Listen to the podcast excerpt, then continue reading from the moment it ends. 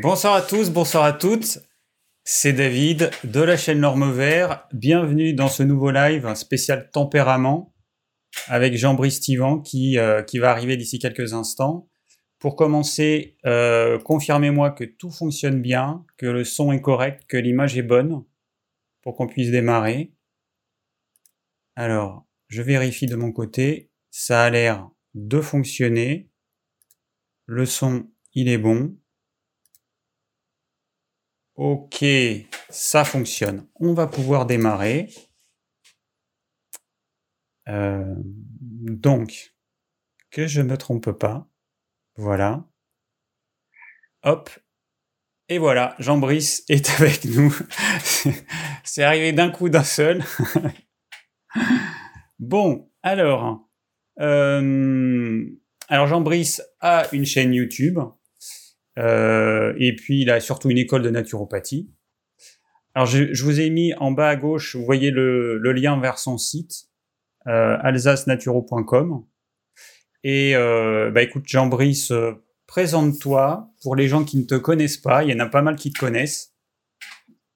Ben, D'abord, merci à toi de m'accueillir hein, sur ta chaîne, hein, que je suis depuis un petit moment. Hein, voilà. Et d'ailleurs, tu fais partie de ceux qui m'ont donné envie aussi de, de diffuser quelques informations sur YouTube, hein, de créer ma chaîne. Voilà, ben, écoutez, moi je suis euh, naturopathe depuis une trentaine d'années. Euh, l'Institut euh, Rousseau-Marchesso euh, à Paris à l'époque. Et puis bon, je suis issu d'une famille où on était déjà dans le, dans le bain depuis très longtemps. Hein. Voilà, j'ai grandi à l'adolescence, on va dire, avec un père qui avait déjà fait euh, euh l'Institut Marcel Rouet à l'époque. Hein. C'était très anciennes euh, études de, de diététique naturopathique de l'époque. Et j'ai décidé donc après mes études, euh, après avoir fait un petit peu des consultations, travaillé tout ça, de commencer à faire des ateliers et tout ça. Et de fil en aiguille, ben, j'ai créé une formation euh, suite à des demandes que j'ai eues et euh, voilà, je me je dis, en fait, je me réalise bien dans dans l'enseignement, mais j'apprends en même temps énormément. Hein. Et puis j'ai fait évoluer la formation euh, de naturopathie euh, vers d'autres domaines hein, que la naturopathie, en particulier toute l'approche psycho-émotionnelle des maladies. Et j'ai fait une synthèse d'une approche vitaliste hygiéniste avec d'autres domaines de la santé, de la compréhension de l'humain.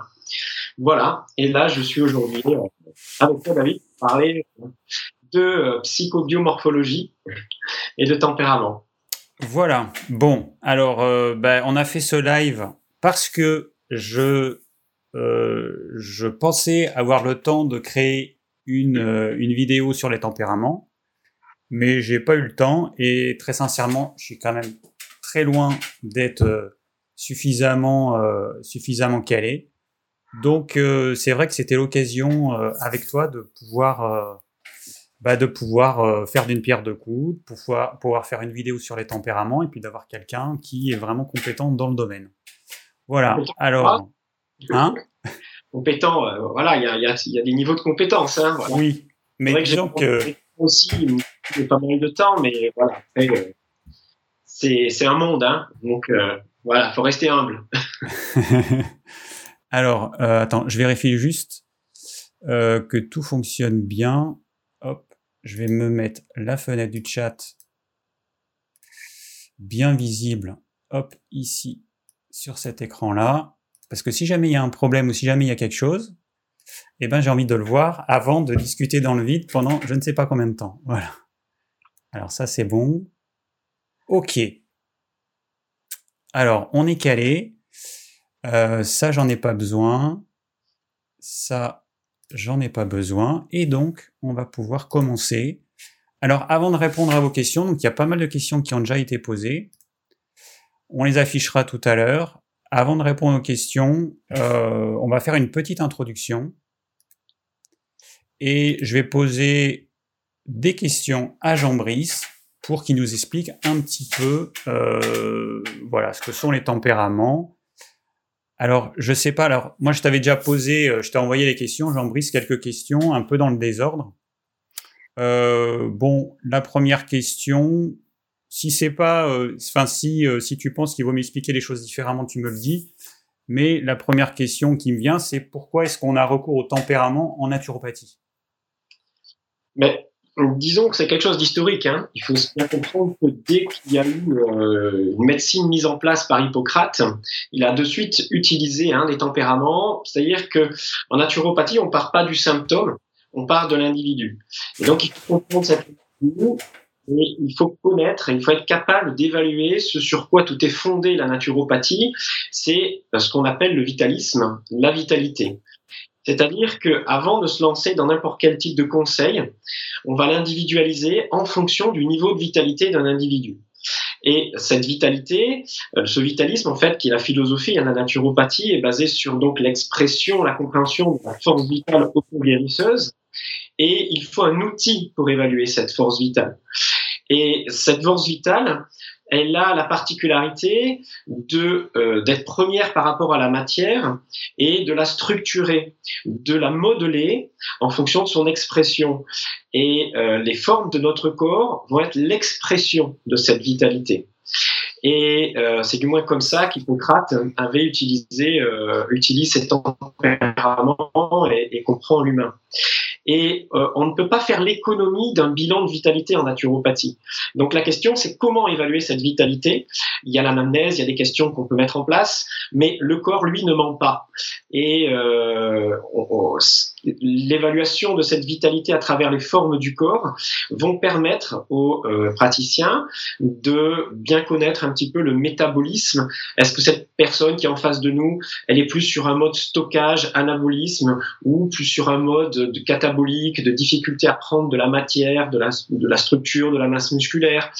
Euh, et, puis, on ne peut pas appliquer n'importe quelle technique naturelle de santé euh, par exemple euh, une technique d'exercice physique, une technique d'hydrothérapie chaude ou froide, on ne va pas l'appliquer de la même façon sur un individu qui a une capacité réactionnelle qui est faible euh, par rapport à quelqu'un qui serait capable d'encaisser des agressions, des, des, gros stress. Donc, le niveau d'application d'une technique, la quantité, la, contrainte auquel on soumet un individu, soit le stimuler, soit le revitaliser, etc., euh, doit se faire en fonction de son niveau de vitalité. Et la morphologie nous donne des informations là-dessus. Alors, elle nous donne aussi de nombreuses informations aussi sur le fonctionnement psychologique d'un individu, sur ses besoins, etc. Et euh, on a moins de chances de se tromper, en fait, lorsque on observe le corps que si on écoute le mental d'un individu. Parce que les gens sont, euh, vivent avec des croyances, ils viennent dans des consultations avec des idées préconçues, ils nous disent ouais moi je fais ça ça me réussit bien. Alors bien sûr qu'il faut écouter hein, le patient c'est important. Mais le corps comme le corps va nous donner d'autres informations plus objectives à condition bien sûr de savoir les interpréter euh, sans se tromper hein, ce qui n'est pas toujours évident dans la caricature du moins. Mais en tout cas on va avoir accès à de nouvelles informations du moins voilà un petit peu l'intérêt de cet outil-là. C'est surtout de le mettre en place lors du bilan de vitalité et de savoir un peu mieux à qui on a affaire. Ok. Alors, autre question, pourquoi est-ce qu'il y a différentes typologies, différents modèles de tempérament? Moi, je parle souvent euh, des tempéraments hippocratiques parce que c'est un modèle assez simple avec quatre tempéraments. En naturopathie, il y a le modèle euh, dont tu vas parler, je vais montrer des petites photos tout à l'heure, mais euh, on a le modèle euh, avec sept tempéraments. Voilà pourquoi il y a plusieurs tempéraments. Alors alors c'est intéressant, il y en a beaucoup plus que ça, hein, des tempéraments, parce que dans, dans l'histoire de la compréhension de l'humain, de la psychologie, beaucoup, il y a des domaines, euh, voilà, où ça, ça, a été beaucoup utilisé, hein, la psychomorphologie. Ce dont je parle aujourd'hui, hein, c'est non pas la psychomorphologie. Ça, il y a un institut en France hein, qui existe, hein, euh, c'est euh, Louis Cormand qui en est le fondateur dans les années 80. Hein, c'était un psychiatre euh, mais lui, il fait le lien entre psychisme et morphologie. Euh, il y a pas mal de psychiatres qui ont utilisé ça au cours du siècle, qui ont essayé de faire leur typologie. Euh, moi, j'utilise la psychobiomorphologie. Hein. C'est une synthèse entre les formes du corps, euh, l'aspect psycho-émotionnel d'un individu, mais aussi euh, tout son fonctionnement organique. Et c'est cette synthèse-là que j'essaye de mettre en place à travers les différents outils, moi, que j'ai eu euh, pour bien comprendre l'approche globale. Mais euh, s'il y a différentes typologies, c'est parce qu'il y a différents modes d'approche de la compréhension de l'humain. Les psychiatres vont utiliser leurs outils de la psychiatrie pour interpréter des euh, comportements et les associer à une morphologie particulière. Par exemple, dans les années 30, Kretschmer, qui est un psychiatre euh, allemand, avait euh, observé que les personnes qui faisaient des pathologies de type cycloïde, hein, vous savez, des dépressions un peu maniaco-dépressives, des, cycles, voilà, des, poussées avec des phases lentes, etc., avaient une morphologie un peu plus trapue, un peu plus repliée, euh, arrondie, euh, alors que les euh, ceux qui faisaient des crises, euh, des pathologies épileptoïdes, comme il appelait ça, c'est-à-dire basées sur euh, des, des, convulsions, des spasmes, avaient une morphologie plus musculaire. Et euh, il a fait comme ça des statistiques et il s'est aperçu qu'en fonction des pathologies psychiatriques, on retrouvait plus statistiquement certaines formes euh, pour chacune d'entre elles. Mais euh, d'autres universitaires, par exemple comme Sheldon, a mis en place une typologie, lui, avec trois tempéraments, qui est très connue et très utilisée aujourd'hui, par exemple, dans le monde du fitness. Avec l'endomorphe, le mésomorphe, l'ectomorphe. Et s'il a mis en place cette typologie-là, c'est parce que lui avait une vision euh, à la fois euh, médicale. Alors, il a pris euh, des étudiants, énormément d'étudiants, il a fait des mesures anthropométriques et il les a associés à leurs traits de caractère qu'il leur a fait faire suite à des tests psychologiques. Et ce qui est intéressant dans son approche, par exemple, c'est qu'il a fait un lien avec l'embryologie. Il s'est aperçu que l'endomorphe, ça vient d'endoderme. Embryologiquement, c'est des tissus qui vont permettre la formation du système digestif. Et quand il y a un système digestif qui est dominant chez les individus, il s'est aperçu que les traits de caractère qui étaient associés eh ben, étaient beaucoup plus sociables, une certaine bonhomie, euh, une certaine adaptation au stress, différente de ceux qui avaient euh, une morphologie très fine, très élancée des ectomorphes, qui est un dominant du système nerveux. Voilà. et ainsi de suite. Pour le mésomorphe, c'est le système musculaire qui va dominer. Donc en fait, c'est lié à l'observation et c'est surtout lié à leurs euh, compétences, à leur domaine de compétences.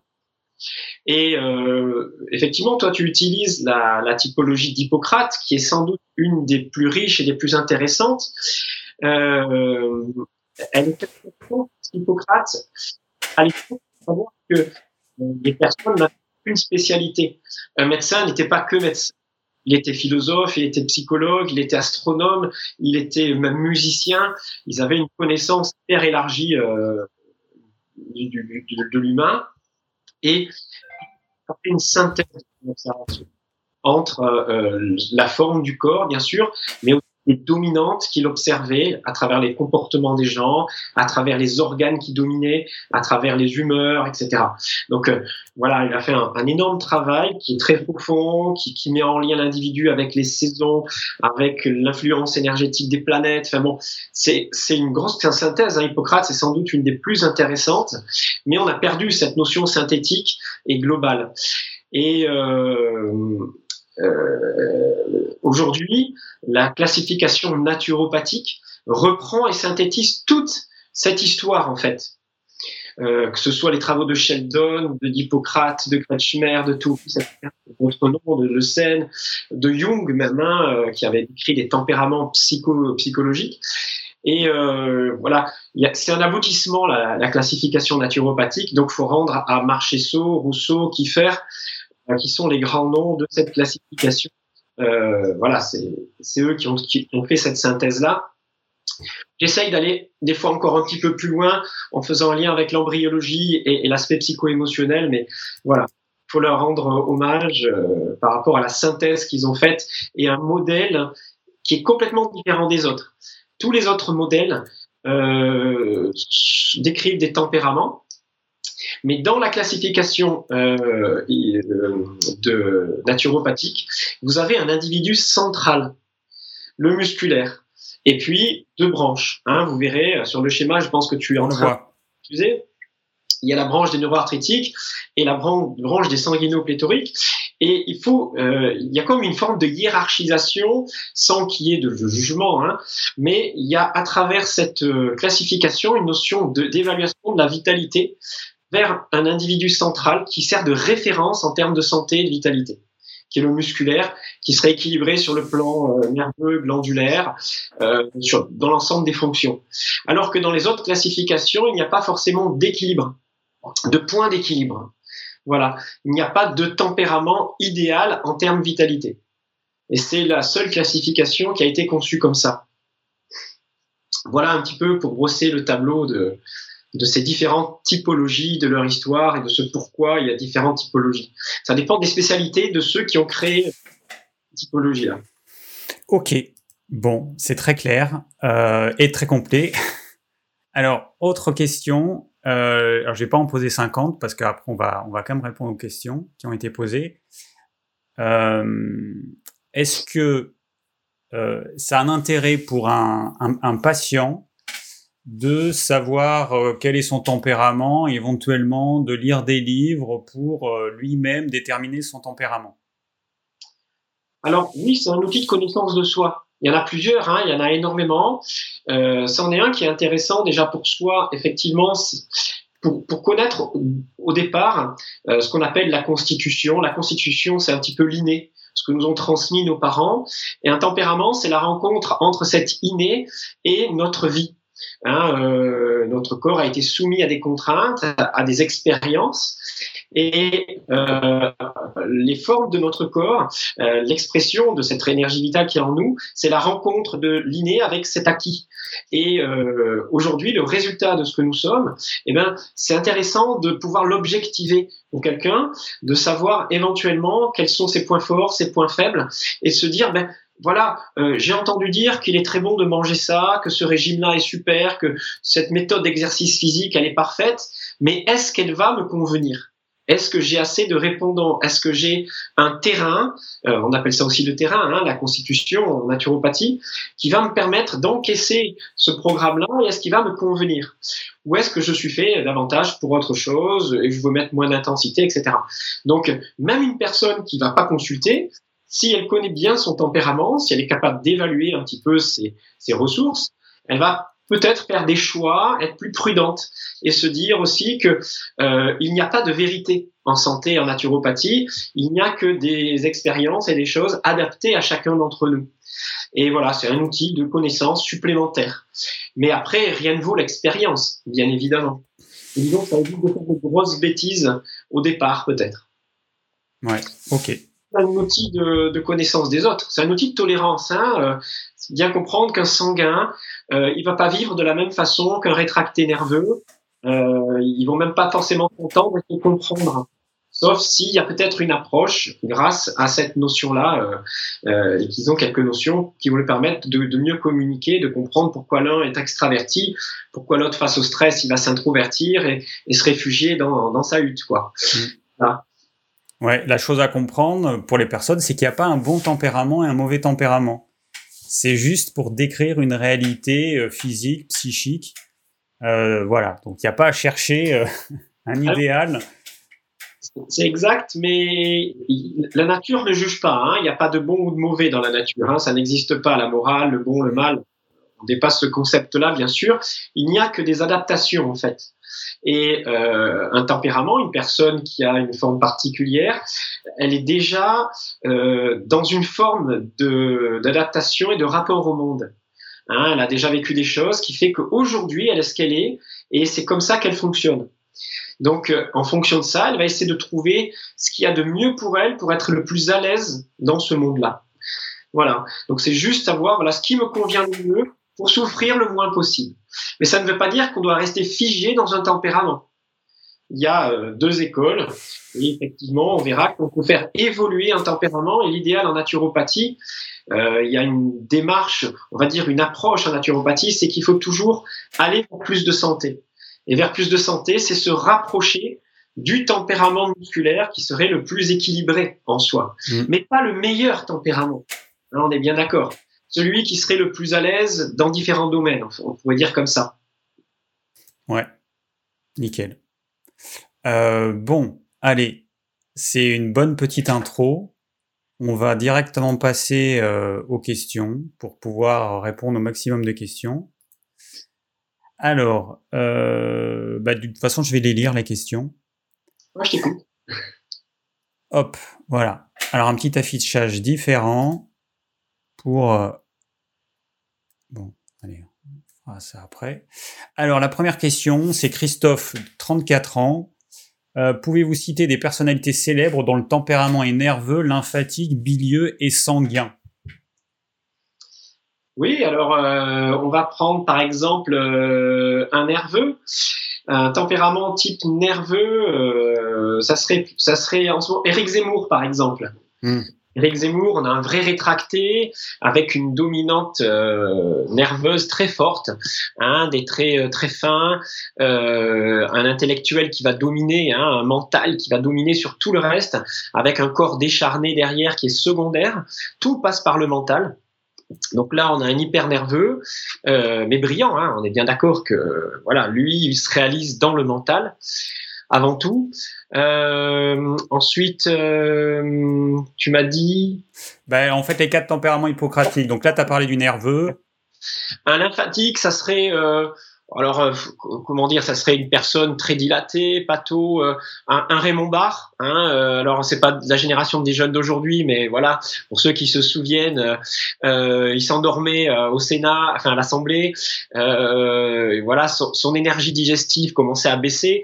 Donc, par contre, ça leur donne cette dilatation hein, qu'ils ont, ce côté, on va dire, très lymphatique, comme on dit. Ça leur donne une capacité d'observation, de réflexion, de minutie euh, qui, est, vraiment intéressante. Euh, ce sont des gens qui sont lents, mais qui vont être euh, posés et réfléchis. Et donc voilà. Après, il avait d'autres qualités. Hein, voilà, c'est des caricatures. Hein, on est bien d'accord que on reste caricatural. Hein. un sanguin, ça serait alors des personnalités, ça serait un Dupont-Moretti un ministre de la Justice, euh, très bon orateur, euh, très bon communicant, ça fait des bons chefs d'entreprise, euh, bons vivants. Hein, c'est quelque chose qui est important pour eux. Ils comprennent pas les rétractés, qui, qui sont à 7. Voilà, et ça fait des bons hommes d'affaires, des, des, avocats, voilà. Et euh, des bilieux, bah, ça serait beaucoup de sportifs euh, beaucoup de rugbyman sportifs, par exemple, euh, je sais pas, le, le, le, champion du monde, le, le Dupont, le, joueur de rugby le, plus connu actuellement, là, euh, qui a été élu meilleur joueur du monde. Euh, euh, c'est des marins, c'est des sportifs, voilà. on va trouver là des qualités de meneurs, des qualités sportives, des qualités de combattants, des qualités martiennes. Hein, euh, c'est la, la, planète de, de, du combat et de la volonté, hein, le, le, bilieu. Voilà. Alors après, des gens connus euh, qui ont un côté bilieu, c'est euh, euh comme ça, j'en ai pas qui me viennent, mais c'est tous les sportifs. Voilà. Hein, j'ai un côté milieu pour ceux qui me regardent. j'ai une projection en avant de mon visage, j'ai un visage assez carré avec des traits très sténiques, c'est-à-dire très tendus. Et voilà, c'est pour vous donner une idée de, de, ce que c'est que l'aspect bilieux. Ok. Alors, j'essaie de, de faire plein de choses en même temps. On va passer à la prochaine question. Alors, quelqu'un qui nous a déjà posé euh, quatre questions, je vois. Alors la question, euh, la question, faut que je la lise parce qu'elle est un peu longue. Alors, euh, pensez-vous qu'un tempérament sanguin peut tout digérer? Un exemple, ma femme, teint rosé, assez forte, toujours chaud, manger n'importe quoi, elle va le digérer sans problème et en peu de temps. Et moi, frileux, teint voire malade et plutôt mince, c'est le contraire. Avec le même repas, ma digestion se fait sur plusieurs heures, ballonnement et rototo. C'est exactement ça. La qualité principale du sanguin, c'est sa puissance digestive, entre autres. Hein. C'est d'ailleurs aussi ce qui va causer sa perte s'il vit dans des excès euh, importants, puisque les, les, sanguins sont des hyposensibles. C'est-à-dire que euh, ils sont tellement à l'aise dans le monde dans lequel ils sont, ils ont telle puissance digestive sur le plan alimentaire que quoi qu'ils mangent, ça va passer. Alors bien sûr, avec le temps, en vieillissant, hein, s'ils évoluent vers un tempérament plus digestif, ils vont perdre un peu de cette puissance-là. Mais attention, ce n'est pas parce qu'ils digèrent tout que ça ne va pas avoir des conséquences sur leur santé plus tard. Ce sont d'ailleurs ce type de tempérament qui, en vieillissant, font des maladies métaboliques, hein, euh, de l'hypertension, qui, ont tendance bien sûr au surpoids, derrière faire des pathologies cardiovasculaires euh, de, ce type-là. Voilà. Mais attention, ça dépend bien sûr de leur mode de vie, de leur hygiène de vie. Hein. Il n'y a pas que, euh, c'est pas une, quelque chose de définitif. effectivement, lui ne doit pas comprendre ce qui puisque donc si j'ai bien compris, c'est le mari, hein, c'est ça? Bah a priori oui. et qui lui ne peut pas manger autant en quantité et en qualité, voilà qui n'a pas la même puissance digestive et, et, la capacité métabolique est bien plus petite, donc euh, c'est normal. Voilà. Donc il a bien cerné, euh, voilà, ils sont pas égaux, mais attention, hein, qui euh, ménage bien sa monture va très loin. Et ça ne veut pas dire que l'un va être en meilleure santé que l'autre, hein, parce qu'il digère mieux aujourd'hui. Et oui, le problème, alors moi je suis un exemple parce que je suis un, a priori moi je suis un mix entre le tempérament nerveux et le tempérament sanguin. Alors euh, pas sanguin, tempérament bilieux, pardon, nerveux et bilieux. Alors je suis mince, filiforme, je peux manger euh, à peu près ce que je veux, je vais pas prendre de poids. Euh, ça va être une difficulté pour moi d'arriver à prendre du poids. Et, euh, et, du coup, il y a plein de tempéraments comme moi qui euh, mangent n'importe comment sous prétexte qu'ils prennent pas de poids, mais ils mangent les pires cochonneries. Et, le fait de pas prendre de poids, c'est pas un gage de santé. On peut très bien ne pas prendre de poids et puis, euh, et puis avoir du gras viscéral et avoir plein de problèmes de santé.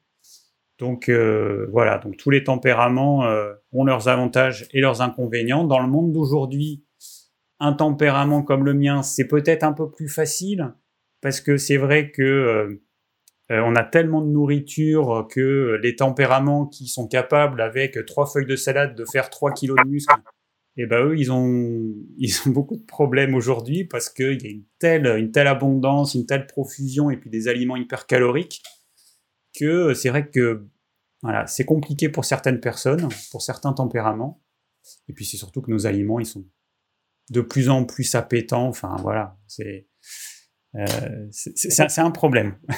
Ben, ce qui est difficile pour un sanguin, un dilaté, c'est euh, de maîtriser la pulsion la pulsion, euh, son instinct de vie à lui, elle est très très forte sur le, plan de l'appétit, de l'envie de manger, se remplir. Il y a un lien avec le conflit d'abandon, avec des manques affectifs, euh, et puis ce fameux gène économe qui fait qu'il stocke énormément. Euh, donc effectivement, eux, ils ont du mal à se contenir, et puis c'est une jouissance l'aliment pour eux bien plus que pour un rétracté qui est capable de mettre du contrôle par le mental et de se réfréner et de s'écouter. C'est-à-dire plus on est rétracté, plus on développe une sensibilité qui permet de faire certains choix et de maîtriser la pulsion. D'ailleurs, ce contrôle peut jouer aussi des tours à certains, alors qu'un sanguin aura du mal à s'arrêter, arrêter de se faire plaisir, hein, et il va le faire que lorsqu'il sera vraiment à la limite de la pathologie grave et qu'il sera vraiment en alerte. D'ailleurs, ils attendent tout le temps d'être malades avant de réagir. Hein, c'est quand ils ont eu un gros coup que eux réagissent.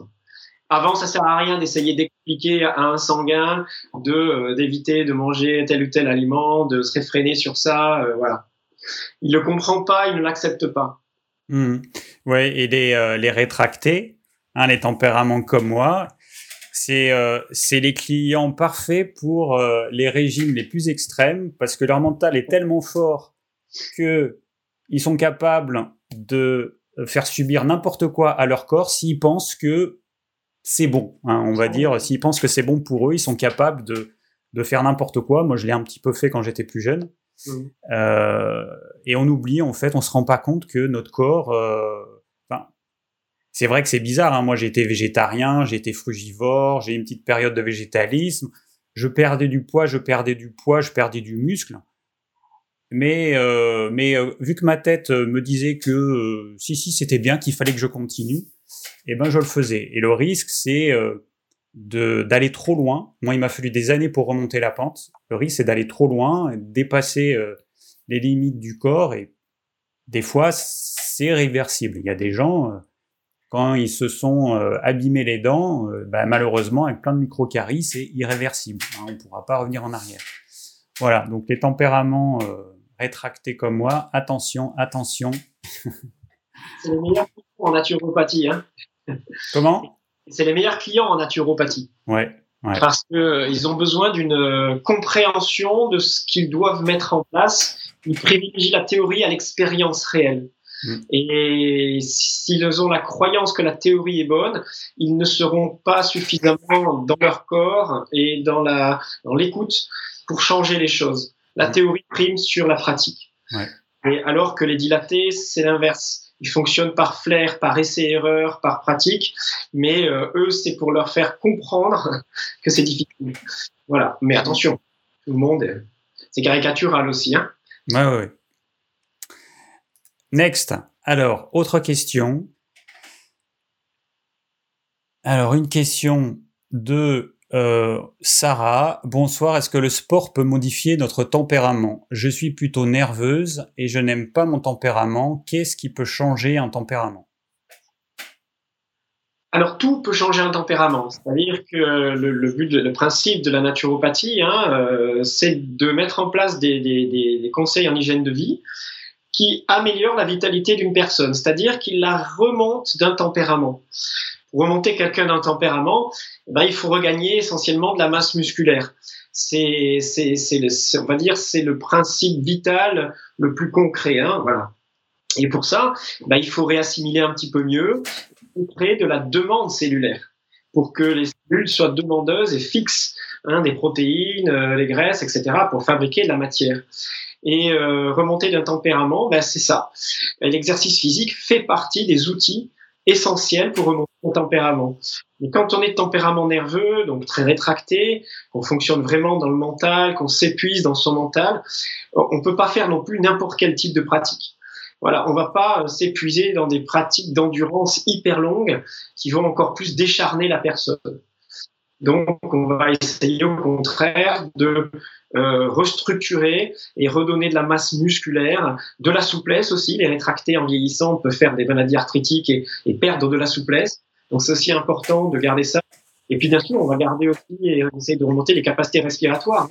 Le respiratoire, euh, quand il devient cérébral puis nerveux, perd aussi les capacités d'endurance. Donc, euh, il faut quand même travailler en même temps ça, mais la priorité, ça va, être de faire du muscle. Effectivement. Ok. Alors peut-être que ce qu'il faut euh, que les gens comprennent, c'est que euh, pour qu'un tempérament nerveux devienne un tempérament trop éloigné, euh, c'est peut-être pas possible. Hein. Un tempérament rétracté, je pense pas qu'il puisse devenir un tempérament dilaté. Donc il faut pas espérer des choses impossibles. Et c'est bien. Donc là, j'affiche la photo avec avec les sept tempéraments. Comme ça, les gens comprennent que ils peuvent passer d'un tempérament un niveau, euh, on va dire, supérieur hein, euh, dans le dessin, et non pas, euh, ça va être compliqué pour un tempérament nerveux d'arriver jusqu'à un vrai tempérament musculaire. Alors, il faut une vie pour gagner un petit tempérament, et encore, c'est difficile. Par contre, en une vie, on peut descendre de deux ou trois tempéraments. C'est-à-dire que euh, des vrais coups durs dans la vie, une hygiène de vie catastrophique, peut nous faire euh, vraiment involuer entre guillemets. Hein, c'est pas jugement, mais c'est en termes de vitalité, de santé. Un, musculaire peut évoluer vers un digestif. Hein. Voilà, euh, des sportifs de haut niveau, on en connaît, qui, qui étaient au taquet, euh, qui en l'espace de 15 ans de sédentarité, de, de, de, de laisser aller complet, peuvent devenir des digestifs. Hein, ça arrive. Voilà. C'est tout à fait possible. Et dans l'ordre inverse aussi, il y en a quelques musculaires qui peuvent devenir euh, de vrais rétractés nerveux. Hein. Voilà. Mmh. Alors après, dans la vie, euh, c'est plutôt ce qu'on observe. Hein. On va dire que un homme de 20 ans euh, pourra être un tempérament musculaire. À 40 ans, il va commencer à gentiment gonfler et à descendre vers le sanguin, le digestif, voire l'obèse. Hein. Donc c'est effectivement ce qu'on peut voir pour les tempéraments qui ont tendance à, être dilatés. Et puis bah, on peut voir aussi des gens qui se dessèchent avec l'âge, qui deviennent de plus en plus euh, comme des pruneaux tout secs. en fait, on, va aller vers une... Il y a toujours une petite nature profonde en nous. C'est-à-dire que même si on est, on va dire, euh, respiratoire, proche du musculaire, etc., on aura toujours une petite tendance à la dilatation ou à la rétraction. Et en vieillissant, on va vraiment basculer du côté euh, de, notre, de cette petite nature profonde. Et euh, voilà, c'est à ce moment-là qu'il faut être attentif. Et c'est là qu'il faut essayer de tenir le plus possible. Mais c'est pas très grave de perdre un tempérament en vieillissant, c'est quasiment normal. Mais euh, ça nous donne une indication de ce vers quoi justement les, les, les efforts, les orientations des efforts, euh, ce vers quoi on doit aller pour rester proche de ce tempérament qui est synonyme de vitalité. Quoi qui est le nôtre au départ hein, pour nous. Ouais, je regarde en même temps ce qui se dit dans le chat, parce qu'il y a les questions et puis il y a le chat. bon, la question sur Miguel Barthélémy qui a été relaxé après la mort d'une femme, parce qu'il avait conseillé des jeunes, des purges.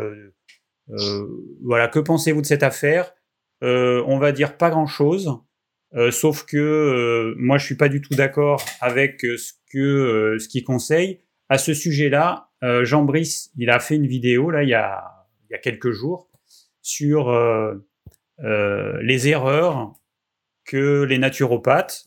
Alors, bah, il s'inclut dedans. Hein, parfois, il a pu dire des choses qui sur lesquelles il est plus tout à fait d'accord aujourd'hui, mais par contre, certains, ils font encore des grosses, grosses erreurs à mon avis. Et donc, regardez cette vidéo-là, vous allez sur la chaîne de Jean Brice et, euh, vous verrez, moi j'ai regardé entièrement, c'est super intéressant. Voilà. Et tu parlais de Nouvelle Barthélémy, c'est le médecin qui travaille avec Irène Grosjean, c'est ça? Ouais, c'est ça, ouais. Oui, hein, d'accord, oui, j'ai écouté euh, quelques extraits, euh, quelques vidéos, effectivement, c'est.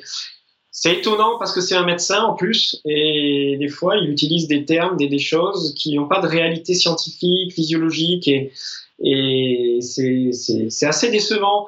Voilà, après, bon, effectivement, j'ai résumé quelques petites idées de, ça. ouais. Après, moi, si je disais avec mes mots, euh, pour moi, certains, c'est quand même du grand n'importe quoi. Ils disent beaucoup, beaucoup, beaucoup de conneries. Alors aujourd'hui, on sait que ce sont des bêtises. Hein. Quand euh, certains continuent à dire que euh, on a le même tube digestif que euh, celui des gorilles. C'est complètement aberrant de dire ça aujourd'hui, alors qu'on sait que c'est faux. Mais euh, voilà, donc attention, plus c'est extrême, plus les régimes sont extrêmes, plus les conseils sont extrêmes, plus c'est vendeur et plus ça va attirer beaucoup de gens.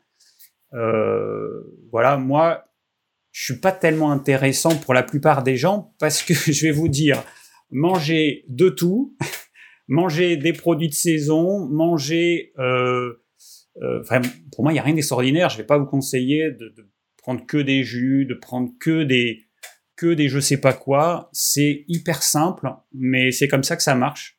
Et euh, là, là, il y a pas longtemps, j'ai vu euh, une émission là sur la 5 sur euh, la jeunesse, les chirurgies esthétiques et tout ça. Et puis il y avait une chercheuse qui disait mais le problème, c'est que les gens, en fait, ils cherchent la pilule miracle. Mais aujourd'hui, ce qu'on sait, c'est que la seule chose qui marche, pour laquelle on est sûr, c'est qu'il faut avoir une bonne hygiène de vie, un bon sommeil, une alimentation variée, équilibrée, euh, une activité physique adaptée. Voilà, aujourd'hui, en fait, on en est là. Mais ça, ça attire personne, en fait. Les gens, ils s'en foutent de ces conseils euh, euh qui sont des évidences les gens, ils recherchent des trucs extrêmes en se disant, mais ça ira forcément plus vite avec un truc extrême. Voilà, ça marchera mieux, ça ira plus vite, ce sera plus efficace. L'expérience nous montre que non. Voilà. Quand on a un petit peu de recul, quand on a un petit peu d'expérience, un naturopathe, il voit beaucoup de patients, il voit beaucoup de gens différents, donc il a une expérience qui est beaucoup plus importante que euh, monsieur et madame tout le monde qui, euh, qui euh, ont comme expérience les gens qui voient autour d'eux un thérapeute, il voit beaucoup plus de gens et il voit euh, parfois les dégâts de, de, certaines, de certaines choses extrêmes. Donc voilà, attention, attention, euh, faites pas n'importe quoi.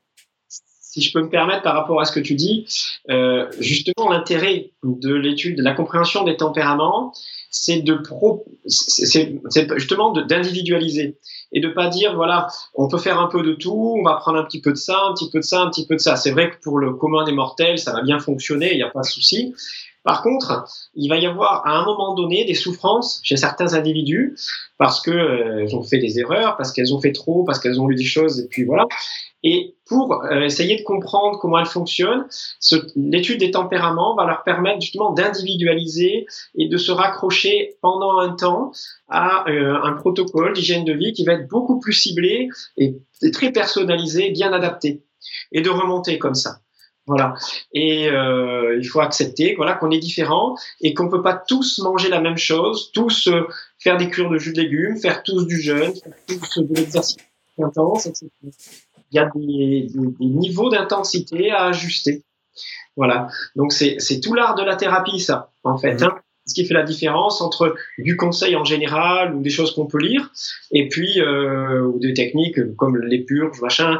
Ça veut pas dire en soi qu'une purge euh, faire euh, une hydrothérapie euh, du côlon, elle est négative en soi, hein, c'est pas ça.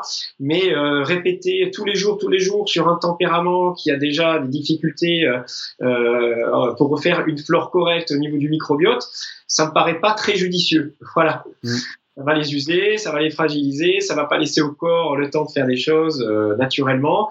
Et on force un petit peu la nature là où il faudrait simplement la laisser se reposer et se rééduquer toute seule, quoi. Hein.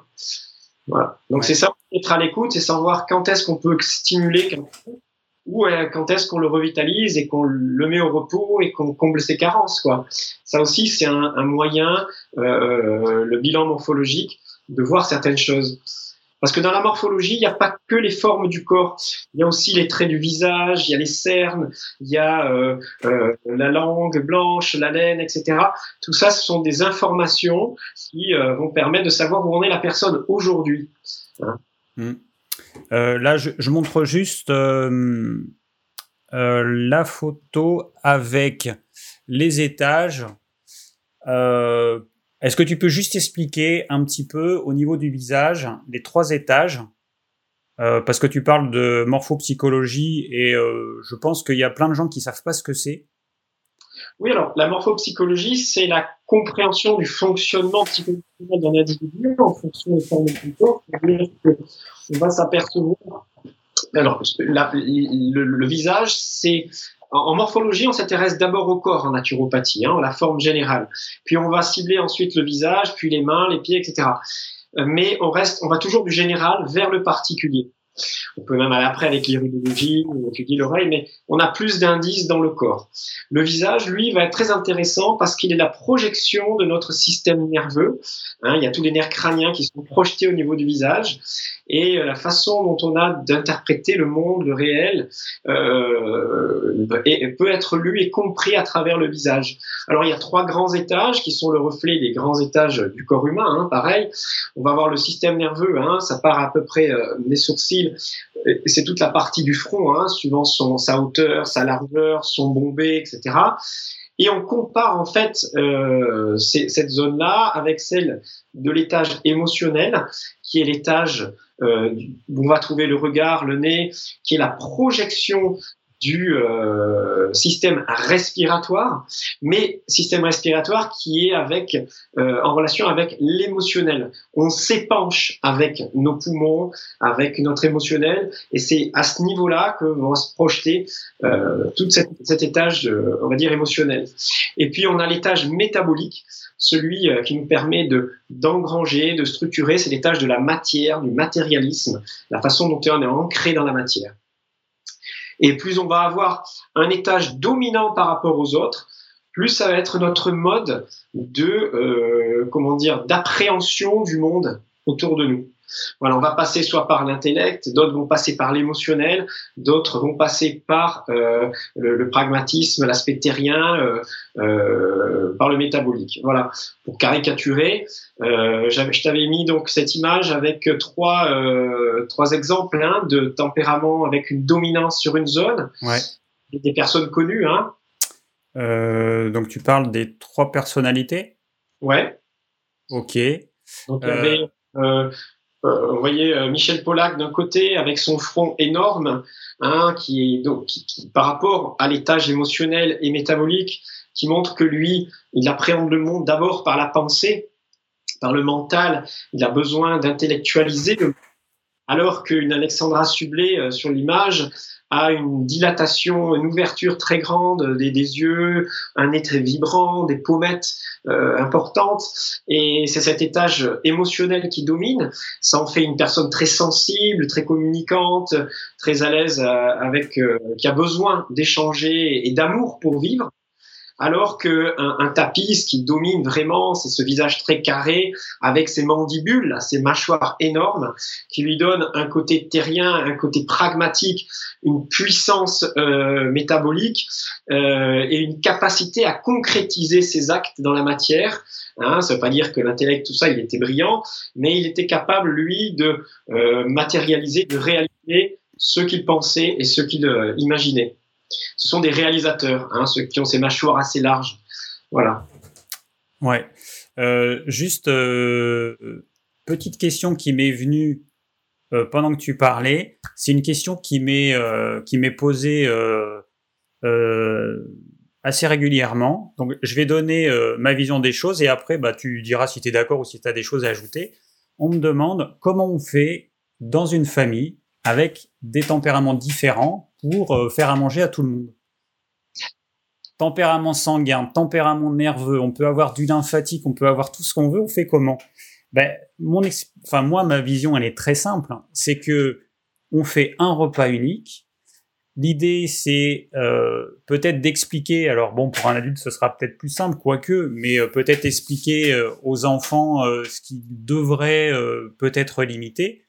Mais on fait un repas complet avec des crudités, avec donc des légumes crus, ensuite avec un plat où il y aura des légumes cuits, où il y aura euh, féculents pour ceux qui en ont besoin, une protéine animale de qualité, et puis chacun va en manger euh, en fonction de son tempérament. Un tempérament sanguin, par exemple, faudra peut-être qu'il limite les féculents. Euh, il aura besoin peut-être moins de protéines animales qu'un tempérament nerveux qui lui aura besoin de de, nutriments, euh, enfin d'aliments hyper nutritifs qui apportent des choses dont il a impérativement besoin. Donc, tempérament nerveux, il aura besoin de plus de protéines animales et euh, il devra peut-être faire attention à l'association protéines animales et féculents qui risquent de lui surcharger sa digestion, de l'allonger, de la rendre plus difficile. Voilà, en gros l'idée c'est on fait un repas en cuisine, un repas, et puis, chaque personne, en fonction de son tempérament, mangera plus ou moins de chaque partie du repas. Voilà. Est-ce que tu as autre chose à ajouter? Alors peut-être, tu, tu, proposes quelque chose d'idéal. Hein parce que je veux dire, moi j'en ai cinq à table, euh, j'ai euh, trois ados là, et euh, il y, a, y en a une qui est végétarienne, l'autre qui mange pas de poisson, l'autre qui a besoin de bouffer tout parce qu'il fait de la muscu, ma femme qui est sensible à certaines à certains aliments parce qu'elle digère pas très bien l'ail, l'oignon, etc. Alors chez nous, il y a, chacun fait sa bouffe. Comme ça, c'est réglé. ok. Il y a tout dans le frigo, tout le monde est autonome, chacun prend ce qu'il veut, tu as envie de faire ça, il y a un qui fait un plat, hop, on prendra un peu du truc, mais tu mets pas ça, voilà. Après, dans la réalité, voilà, c'est très compliqué, mais dans l'esprit, tu as raison, chacun va adapter, euh, bien sûr, en fonction de ses capacités digestives, et euh, voilà, sur ce que tu as dit, je suis à peu près d'accord, effectivement, un, un sanguin, lui, de toute façon, euh, tu auras beau lui proposer ce que tu veux, euh, s'il n'a pas une raison de santé importante de modifier de supprimer certains aliments plaisir, il le fera pas de toute façon. Mais c'est vrai qu'il est fait pour manger plus de végétaux, plus de. Euh, alors, je suis pas trop d'accord sur le fait qu'il n'ait pas trop besoin de protéines. Il en a peut-être moins besoin parce qu'il les métabolise très bien, il va très bien les utiliser. Mais il vaut mieux qu'il mange des protéines animales et moins de féculents que l'inverse, hein, ce que tu disais. Et euh, par contre, effectivement, pour les rétracter, on garde toujours un petit peu de féculents, euh, surtout pour les nerveux et tout ça, puisqu'ils ont des taux d'insuline en fait très bas, on s'aperçoit et euh, il fixe moins bien euh, le reste des nutriments avec un niveau d'insuline plus bas. Donc il faut faire un peu monter le niveau d'insuline, mine de rien, chez ces individus-là. Euh, c'est ce que proposait Masson hein, d'ailleurs, de garder toujours un peu de féculents, euh, de sucre au repas. Mais des légumes, c'est déjà un peu sucré. Hein, des carottes cuites, par exemple, ça suffit. Il n'y a pas besoin d'en mettre beaucoup plus. Par contre, il leur faudra effectivement une nourriture très nutritive, des aliments très faciles, dans lesquels on va facilement utiliser hein, protéines, acides gras essentiels, euh, minéraux, etc. Et souvent, les produits animaux sont les plus conseillés pour eux. Hein. Ouais. Alors, euh, on revient à nos questions. Euh, question de Sophia. Une personne avec peu de vitalité, souvent fatiguée, est une personne avec quel tempérament? Alors attention, il ne faut pas confondre l'état diathésique euh, c'est l'état d'énergie dans lequel on est aujourd'hui, avec le tempérament qui est le reflet de nos expériences de vie entre notre naissance et aujourd'hui, associé à la constitution, notre hérédité, tout ça. Donc c'est deux choses bien différentes. Vous avez des gens qui sont des musculaires, des gens qui ont une vitalité exceptionnelle, qui peuvent faire une dépression. Ça arrive. Hein, il peut se passer des événements dans nos vies n'importe quel tempérament et puis être dans un état d'effondrement d'énergie euh, à n'importe quel moment. Voilà. Donc euh, attention à pas aller trop vite en besogne et dire voilà je suis fatigué, je suis tel tempérament. Donc ça c'est deux choses totalement différentes. On est d'accord, on est d'accord. Hein, euh, un tempérament sanguin, il peut être fatigué et puis même, euh, c'est des. Enfin moi je le vois après, tout le monde le voit avec des gens autour de soi, mais euh, le tempérament sanguin, c'est euh, le tempérament par excellence qui aura tendance à brûler la chandelle par les deux bouts. Donc, il a beaucoup de réserve, il a beaucoup d'énergie, il peut faire plein de choses. Mais comme il sent qu'il a de l'énergie, eh ben, il la gaspille un petit peu. Et le tempérament nerveux qui est plutôt euh, fatigable, eh ben, lui, généralement, avec les années, il, il essaie d'économiser son énergie. Et donc, au départ, on a un tempérament qui a beaucoup de vitalité puis qui la gaspille, un autre qui en a moins mais qui l'économise, et eh ben à un instant T de la vie, les deux peuvent tous les deux être fatigués, avoir le même niveau d'épuisement, avoir une vitalité basse. C'est juste qu'au départ, il y en avait un, il avait une grosse vitalité, l'autre qui en avait un petit peu moins. Et puis bah, peut-être qu'à 40 ans, il va se retrouver à peu près au même niveau. Donc euh, c'est vrai qu'il faut faire la différence entre tempérament et puis niveau de vitalité. Ça n'a rien à voir. Mais pour épuiser un, sanguin, il faut y aller. Hein. à contrainte égale, en, à stimulation égale, hein, que ce soit des confrontations, euh, enfin des gros repas, euh, de l'exercice physique, etc. Entre un nerveux et un sanguin, il n'y a pas photo, quoi. Hein. Je veux mm. dire, non, il va s'épuiser très très vite. il va falloir qu'il dorme beaucoup pour récupérer. Là où l'autre, en, deux secondes, c'est réglé. Hein. Il sent même pas ce qui, le repas qu'il vient de faire. Hein. Il pense déjà au repas d'après, hein, euh, à sortie de table. Voilà. Mais sur une vie, effectivement, ça peut créer des contraintes organiques et, voilà, bien sûr, des, des, des effets sympas. Bien. Next. Alors, une question de Red ou Red qui nous dit, qui nous demande. Alors, j'ai pas lu les questions à l'avance, donc s'il y a des questions un peu pourries, euh, je les lirai en direct. Désolé, ça m'arrive parfois. Alors, euh, la notion de petit cadre et grand cadre, que, que signifie-t-elle SVP Les lunules sont inexistantes chez moi, hormis un peu au pouce. Mon énergie vitale est-elle donc celle d'une huître? Je comprends, hein, parce que c'est des choses qu'on voit en cours, ça. Euh, grand cadre, petit cadre, c'est euh, le grand cadre en fait, c'est la structure osseuse du visage, les contours osseux, voilà, si on veut. Et c'est un reflet de notre constitution, de notre hérédité. Euh, le petit cadre, en gros, c'est notre réserve d'énergie vitale.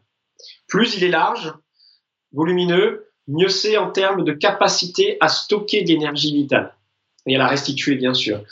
Le petit cadre, c'est les ouvertures dans le visage. Ça va donc euh, de cette partie-là, hein, sous le, la bouche, la bouche, le nez et les yeux. Ça, c'est ce qu'on appelle le petit cadre. C'est la façon. Alors, les, les, les sens hein, sont projetés ici. On, peut, on pourrait mettre les oreilles, mais c'est pas dans le, cadre à l'intérieur.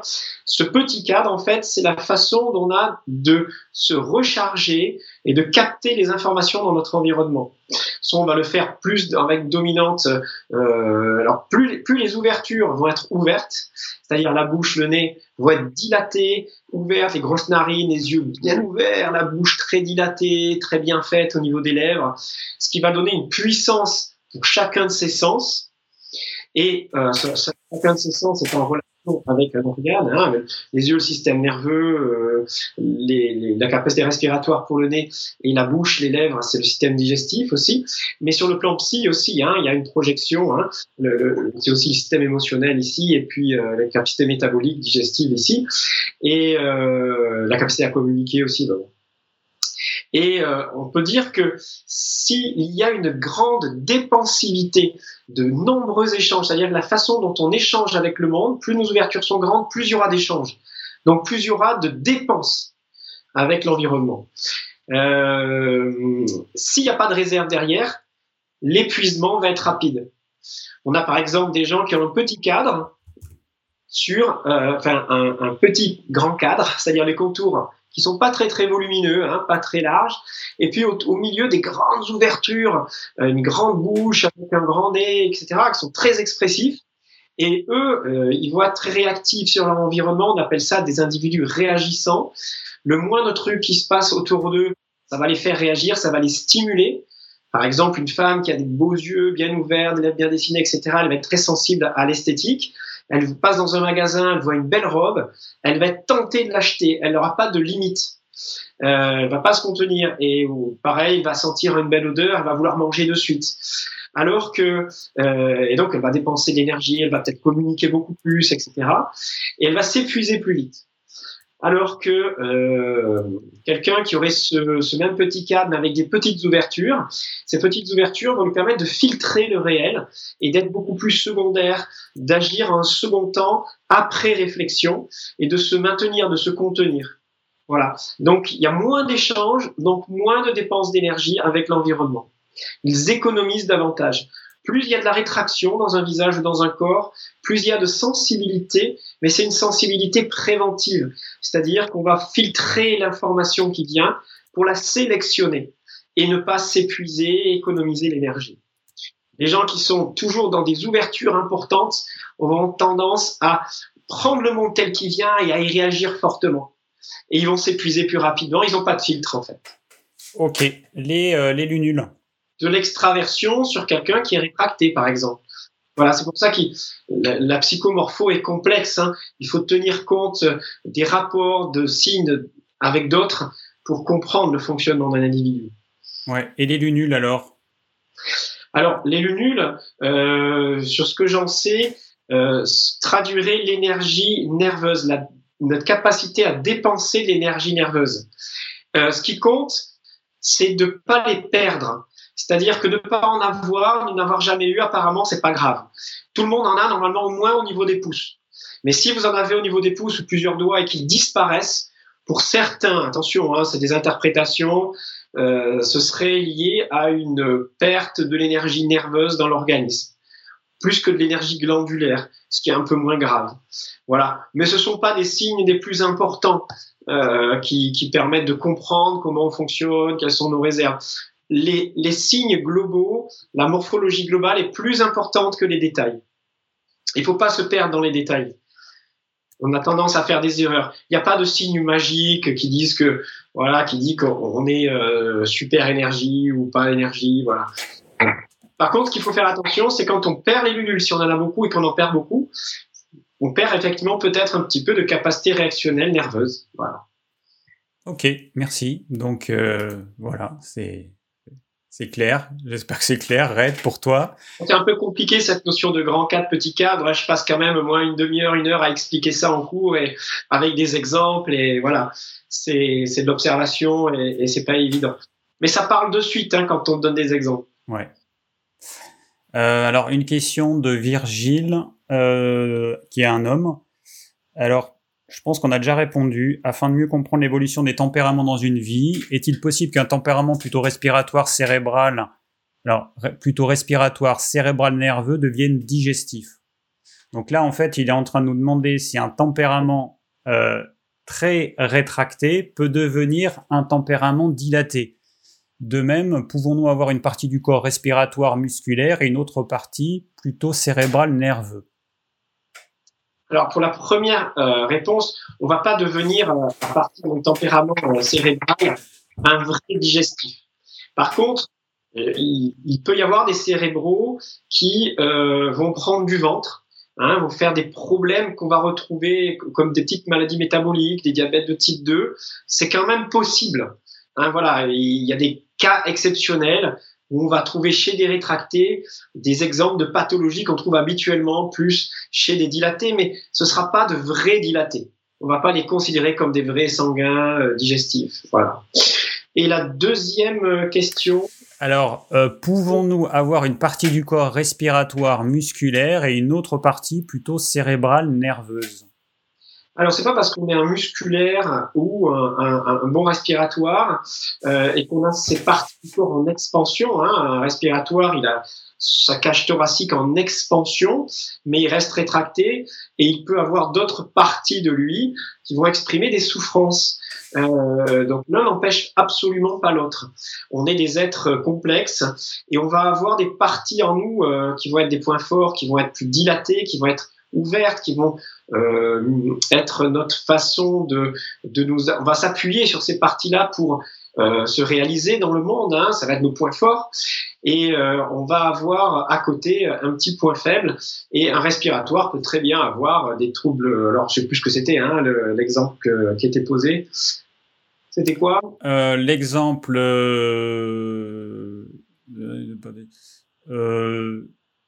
Non, mais après, euh, non, non, il n'y a pas d'exemple. De même, pouvons-nous avoir une partie du corps respiratoire musculaire et une autre partie plutôt cérébrale, nerveuse? Oui, euh, un, respiratoire musculaire peut être très bien euh, hyper, hyper cérébral. Hein. Je veux dire, c'est pas, pas du tout gênant. Hein. Un vrai musculaire, il sera vraiment équilibré. Il va pas dominer, l'aspect cérébral ne va pas dominer en lui pour, euh, euh, on va dire, appréhender le monde. Il passera par les serveurs, il passera par le corps, autant que par l'intellect et le mental.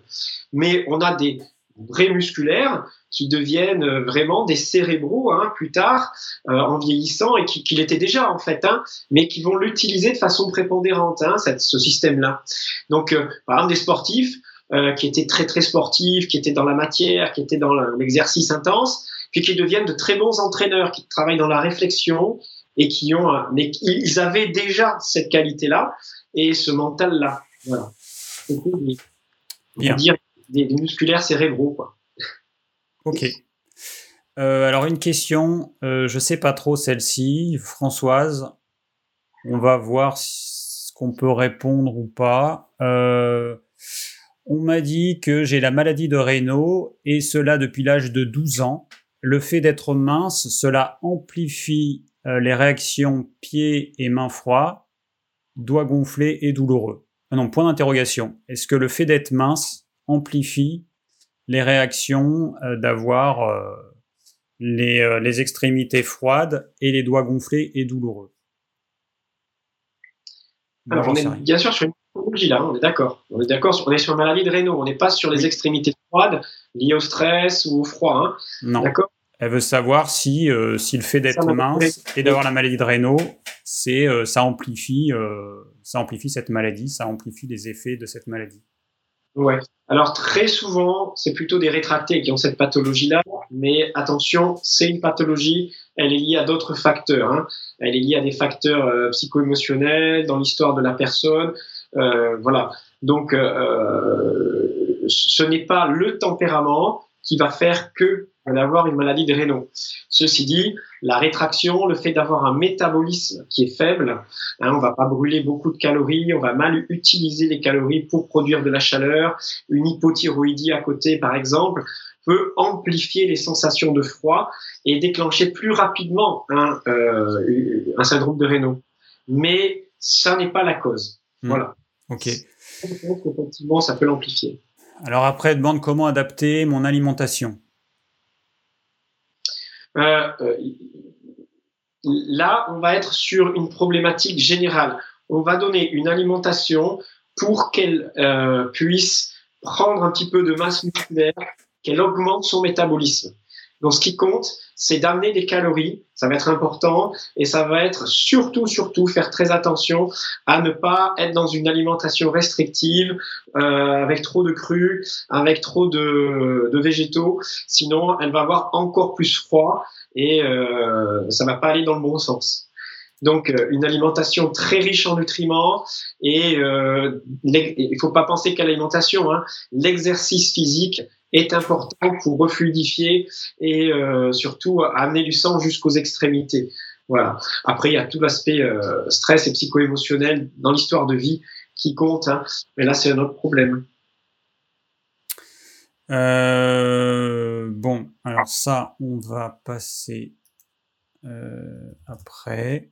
Alors attends. Je vais pas mettre celle-là parce que on verra après. C'est quelqu'un qui a envoyé une photo et qui aimerait qu'on lui dise euh, quel est son tempérament, mais bon, on va voir. Ah bah tiens, j'ai une autre personne qui, qui a fait ça, alors on verra, parce que du coup, il faut que je te les envoie par Skype pour que tu les vois.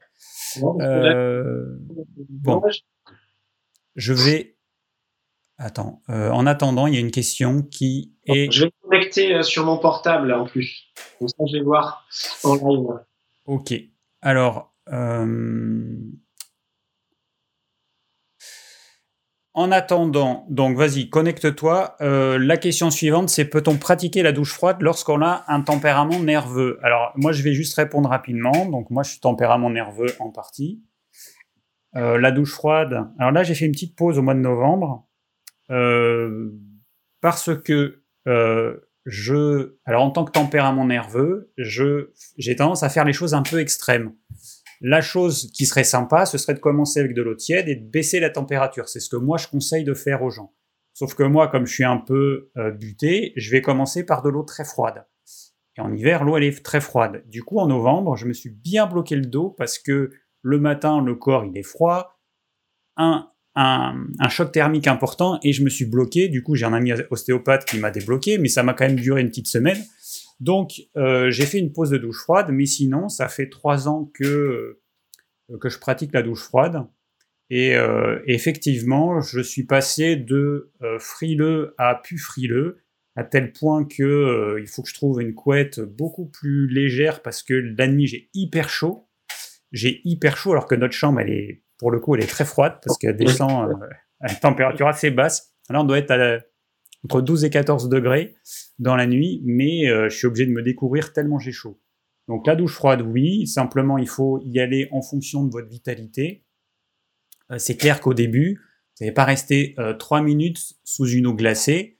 Euh, moi, je conseille de commencer par du tiède et puis de diminuer. Et puis quand vous sentez que c'est trop, trop, vous arrêtez. Vous n'allez pas plus bas, vous n'êtes pas obligé d'aller jusqu'au glacé. Et puis le temps, eh ben, c'est le temps où ça reste supportable. Si après une douche froide, euh, vous ressentez du froid, et moi je l'ai vécu à l'intérieur, si je prenais des douches froides trop longues, et à la fin j'avais la sensation qu'il y avait du froid en moi, et il me fallait des heures pour me réchauffer, là vous êtes sûr que vous avez fait euh, trop intense, trop longtemps, ça c'est sûr. Mais la douche froide, si elle est bien faite, c'est euh, un truc qui, euh, c'est un outil parmi d'autres hein, qui, qui, est super intéressant, et notamment pour les tempéraments nerveux. Il faut y aller doucement. Peut-être que tu as quelque chose à, dire par rapport à ça. C'est-à-dire que plus on va aller vers un tempérament rétracté, plus les expositions au froid vont être réduites en temps. C'est-à-dire que euh, le temps et le froid, hein, l'intensité du froid doit être réduite et adaptée. En général, comme les réactions sont moins fortes, euh, quand, à mesure qu'on va vers le, le, rétracté, la rétraction, ben, on va s'exposer de plus en plus prudemment en fait. Mais ça ne veut pas dire qu'on ne progresse pas, ce que tu disais. Hein. Mmh. On va progresser il y a un critère qui est intéressant quand on fait des douches froides, c'est que si on s'est exposé correctement, on réagit par des réactions chaudes à la sortie. Hein, y a, on rougit et on a une, une réaction de bien-être et de chaleur dégagée. Mais il faut de suite se couvrir parce qu'on perd très vite de la chaleur aussi. Et c'est surtout après qu'il faut pas se refroidir, surtout sur un tempérament nerveux, sinon il perd de l'énergie. Ouais, tout à fait d'accord. Moi, j'avais dû même euh, je me rappelle euh, me réchauffer après m'être habillé, donc quand je le faisais mal, c'est-à-dire beaucoup trop longtemps par rapport à, à ce que mon corps pouvait accepter, et ben j'étais obligé de mettre une bouillotte sur le ventre, sous les vêtements pour me réchauffer, et même avec la bouillotte, j'avais encore cette sensation du froid en moi. Et là, c'est contre-productif parce que tu perds de l'énergie vraiment. Hein. Ah bah oui. oui. Tu, tu, tu, voilà. Enfin, après, c'est une expérience. Hein, de temps en temps, c'est pas grave de se pousser dans les retranchements. Mais euh, voilà, normalement, plus les applications sont brèves et intenses, mieux c'est en général. Hmm. Ouais, ouais. Bah, je, m'en suis rendu compte. Je la vois, hein, si tu veux. Alors oui, oui. Alors je vais envoyer euh, les photos. En attendant, je vais te mettre une autre question. Alors attends, euh, ça on a vu. du coup, ça, on va faire après. Ah mais attends, c'est qui qu'on va avoir Alors, prochaine question. Non, ça on a déjà vu. Attends, on va y arriver, on va y arriver. Ça, on a vu. Alex, c'est bon. Euh, Prochaine question. Ah, mais ils le font exprès, ils m'envoient tous des photos. Bon. je veux décaler les questions, mais bon. Alors, on va. Euh, c'est qui ça Il faut avoir tout le corps euh, nu, hein, en maillot. Ah bah là, euh, les personnes. C'est juste pour les calmer, hein, si. Alors attends, je vais faire ça. Je vais faire ça.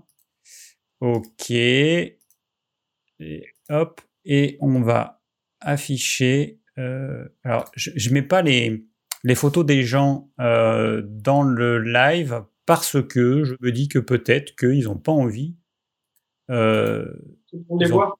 Voilà, ils n'ont pas envie. Donc, je les affiche pas. juste parce que ça peut, si tu veux que je fasse un exemple. Alors, attends. De toute façon, il faut que je te l'envoie parce que sinon, tu vas pas l'avoir. On va y arriver. Il faut juste que... si tu veux que je le vois. Attends, voilà, là, je pense que je vais pouvoir te l'envoyer. Hop. Et hop. Voilà, ça c'est la photo de Daniel. Daniel. il n'y a que le visage, hein attention. Eh oui, il n'y a que le visage. Mais on voit, tu vois, on voit au niveau du cou, elle a un cou tout mince. Ah, c'est parti là. Euh, tu l'as bon. pas mise l'as pas mise assez longtemps. Est-ce que tu la vois là? Non, non, je la vois plus là. Ah il faut que tu cliques sur je sais pas quoi. Il faut que tu fasses apparaître conversation. Conversation. En bas, tout en bas, tu as un truc. Ouais, c'est bon. Oui. Alors, euh, donc c'est juste une femme de 74 ans, 51 kilos pour 1m65. Et donc, elle nous met Je suis un tempérament Pita en médecine ayurvédique. Cela correspond à quel tempérament en naturopathie? Est-ce qu'un tempérament peut changer avec l'avancée en âge, on en a déjà parlé, je n'étais pas frileuse plus jeune, je le deviens en vieillissant. Voilà, donc elle veut savoir à quel tempérament elle est, euh, a priori, est-ce qu'il euh, il y a une correspondance entre Alors, le tempérament Pitta et d'autres ce qui, compte, hein, le plus important, ça reste le corps. Hein. Donc là, la, description que tu m'as faite sur euh, ce type de euh, voilà euh, rapport taille-poids, 74 ans, on est sur un, individu rétracté. Mais si on regarde le visage, elle a des traits de dilatation importants sur un corps en rétraction. Alors qu'elle est plus froid aujourd'hui, c'est normal. Elle, elle, métabolise à 74 ans qui va chuter. Elle va vers de la rétraction, mais elle conserve des là par par exemple, elle a ce qu'on appelle un petit cadre, yeux, bouche, nez dilaté, qui est vraiment, vraiment important, ce qui fait que ça, ça reste une personne qui va être dans l'échange, qui va être sur le plan psychologique, hein, on est d'accord, euh, très communicante, mais qui va garder les capacités d'introversion de la rétraction en général. Voilà. Mais si elle dépense trop, elle aura peut-être tendance à la trop grande dépensivité sur le plan social, sortir, tout ça. Euh, ça pourrait être euh, entraîner une forme de petit épuisement à, long terme. Voilà, faut qu'elle gère tout ça. Mais elle a des capacités euh, importantes de communication. Elle garde une bouche bien dessinée. Alors elle triche un peu parce qu'elle est maquillée, Hein, mais euh, ça reste très correct pour 74 ans. C'est une personne qui, euh, voilà, qui garde une puissance de communication, de d'interagir avec son environnement qui est correct. C'est pas la petite vieille qui va se rétracter, qui va tout sélectionner, qui va se replier sur elle-même et s'enfermer. Voilà. Donc elle, garde un côté social qui va être très important pour elle et euh, ça se voit. Voilà. Maintenant sur le plan métabolique, sur le plan digestif, en vieillissant, il va falloir qu'elle fasse encore attention, mais euh, elle garde certaines capacités relativement correctes. Voilà, faire attention, elle reste rétractée, donc euh, ne pas aller dans des excès et se considérer comme une rétractée sur le plan digestif, par exemple. Ok. Donc on la mettrait euh, euh entre respiratoire et cérébral sur le plan de la vitalité. Mais sur le plan de la communication, de l'énergie euh, sociale, on la mettrait plus proche du respiratoire hein, et même, euh, euh, alors c'est pas une musculaire, bien sûr, pas du tout, mais voilà, elle resterait sur le haut du panier pour le système nerveux. Très bien. Bon, le reste, hein, on, a, on a expliqué qu'on pouvait changer avec l'âge et tout. Bon, on va pas revenir dessus. Alors, une autre question. alors, je vais t'envoyer la photo euh, conversation. Tac. Donc la photo, hop, de Gabriel. Un jeune homme de 20 ans, 1m76, donc à peu près ma taille, et 80 kg, donc euh, beaucoup plus de poids que moi. Euh, alors, bonjour Monsieur Tivan, pensez-vous qu'il y ait un tempérament particulier pour qui la diète paléo est la plus adaptée sur du long terme?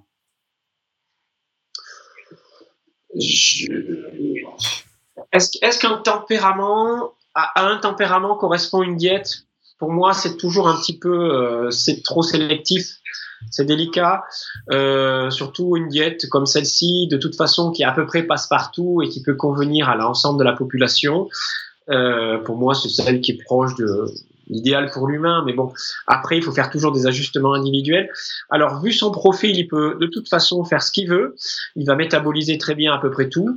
Hein. Alors, je sais pas, les, les, ceux qui suivent la conversation ne voient pas hein, sa photo, c'est ça? Non, ils voient pas sa photo. Ouais, tu, tu, peux, tu pourrais la mettre. Hein, je veux dire, il n'y a pas de souci. Euh, je pense pas que ça, je sais pas si ça le dérange, mais s'il te l'envoie, c'est que bon.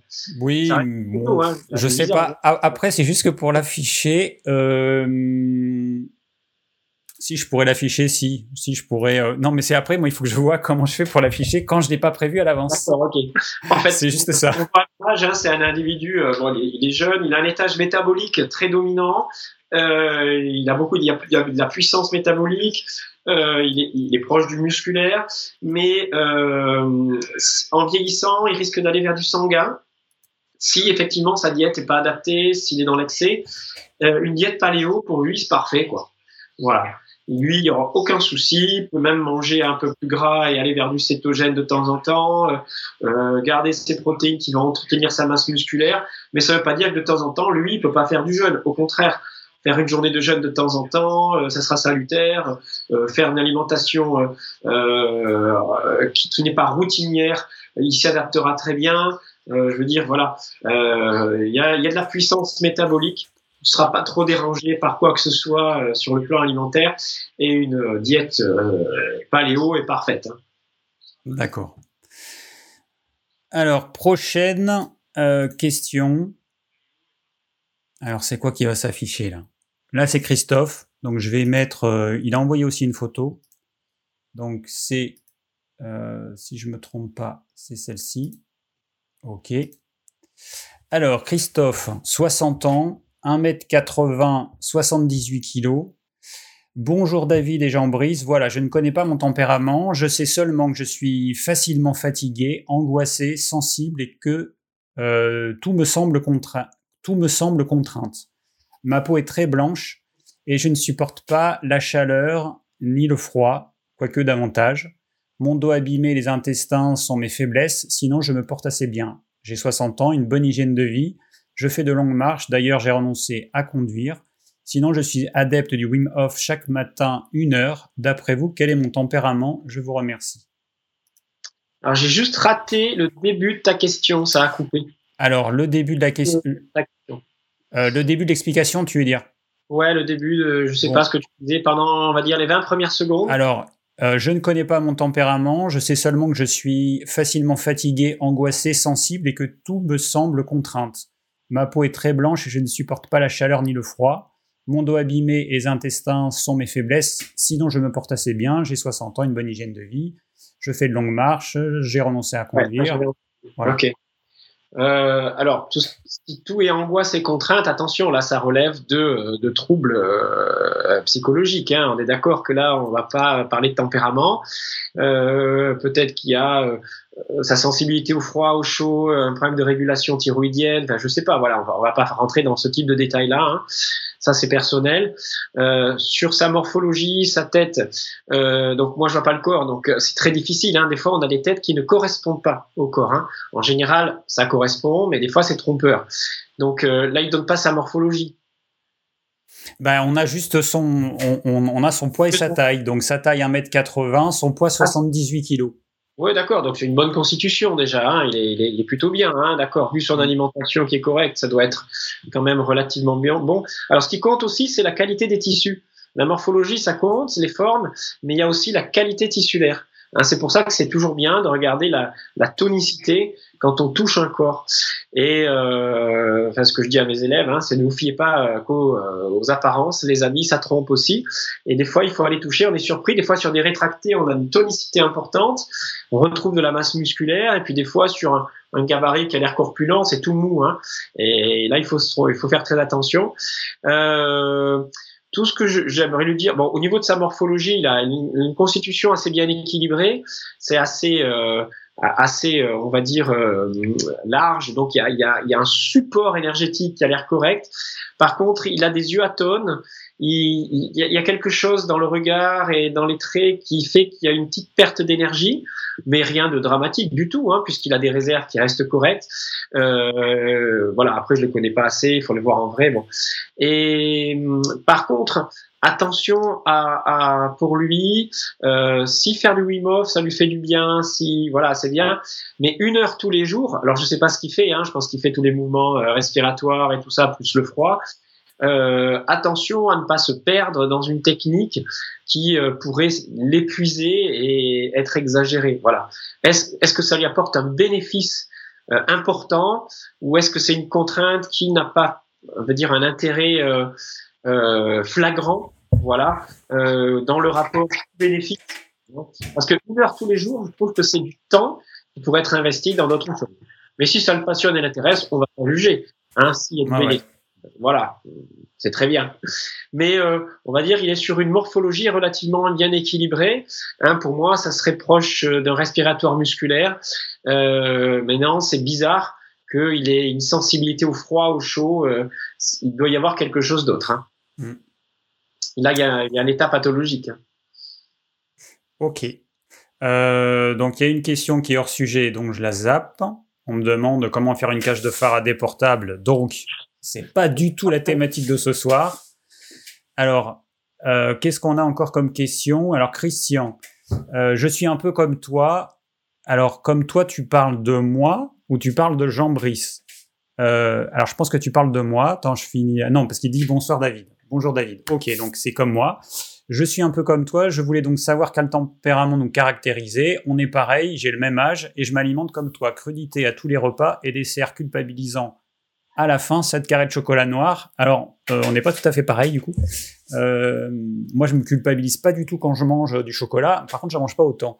Et je me permets des cheat meals un peu comme toi, pendant lesquels je ne me laisse aucune limite. Pizza, chips, gâteaux industriels. Mais comme toi, euh, cela n'est qu'une fois par mois.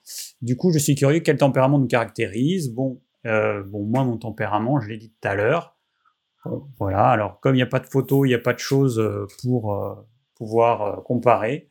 Voilà, nerveux, bilieux, et dans les tempéraments, euh, les sept tempéraments. Alors attends, euh, photo. Hop. Non, c'est pas ça, c'est ça. Et ça, il faut que je l'enlève. Non, c'est pas ça. Attends, je vais afficher, Jean-Brice, juste la photo avec les sept tempéraments. J'y arrive, voilà, j'y arrive. Alors, moi, je serais quel tempérament d'après toi, Jean Brice, parmi les sept typologies en naturopathie? Tu parles de toi ou de lui? Non, de moi, parce que lui, j'ai pas de photo. oui. Bah, toi, tu te rapproches du respiratoire. Avec, tu as un visage quand même relativement allongé, avec euh, un terrain un, physique assez rétracté, hein, mais euh, avec un petit affaissement au niveau ici de la mâchoire hein, par rapport à une dilatation carrée, une symétrie. Euh, donc c'est légèrement triangulaire. Donc euh, voilà, moi je te mettrais vraiment respiratoire avec un petit côté cérébral qui est, qui est bien présent. Voilà, donc hmm. voilà, quand tu te présentes vraiment, moi je dirais un vrai respiratoire. Ok. Alors j'ai fait pas mal de natation, donc du coup, c'est vrai que j'ai ça m'a fait un, un, petit haut en, V qui ne se voit pas trop. Après, tu as un nez qui a l'air assez euh, dilaté, euh, qui a l'air vivant, euh, tu as une bonne capacité respiratoire, donc je te mets vraiment respiratoire. Quoi. Mm. ok. Bon, du coup, ce serait bien que je, je me mette à utiliser plutôt cette typologie-là que les tempéraments hippocratiques. Parce que je trouve que c'est beaucoup plus parlant et ce dessin avec les tempéraments comme ça, là où ça peut descendre vers, euh, bah, vers une exagération de certaines caractéristiques. C'est ça, en fait. C'est pas mal. Enfin, je trouve que c'est très bien même. Hein, je peux pas l'expliquer. Dans, tu as compris. En mm. fait, dans les visages, le musculaire par rapport au respiratoire, il va perdre des tâches métaboliques. Donc, il va perdre de la puissance glandulaire, de la puissance digestive et la, du muscle en fait. Hein. Et le respiratoire par rapport au cérébral, il va s'affiner sur son étage respiratoire.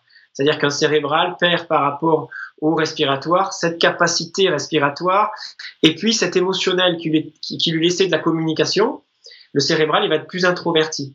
Et puis le nerveux va perdre encore cet étage cérébral qui faisait la force du cérébral. Le nerveux le perd et il lui reste plus grand chose. On est sur un, terrain extrême hein, quand on est dans un, nerveux.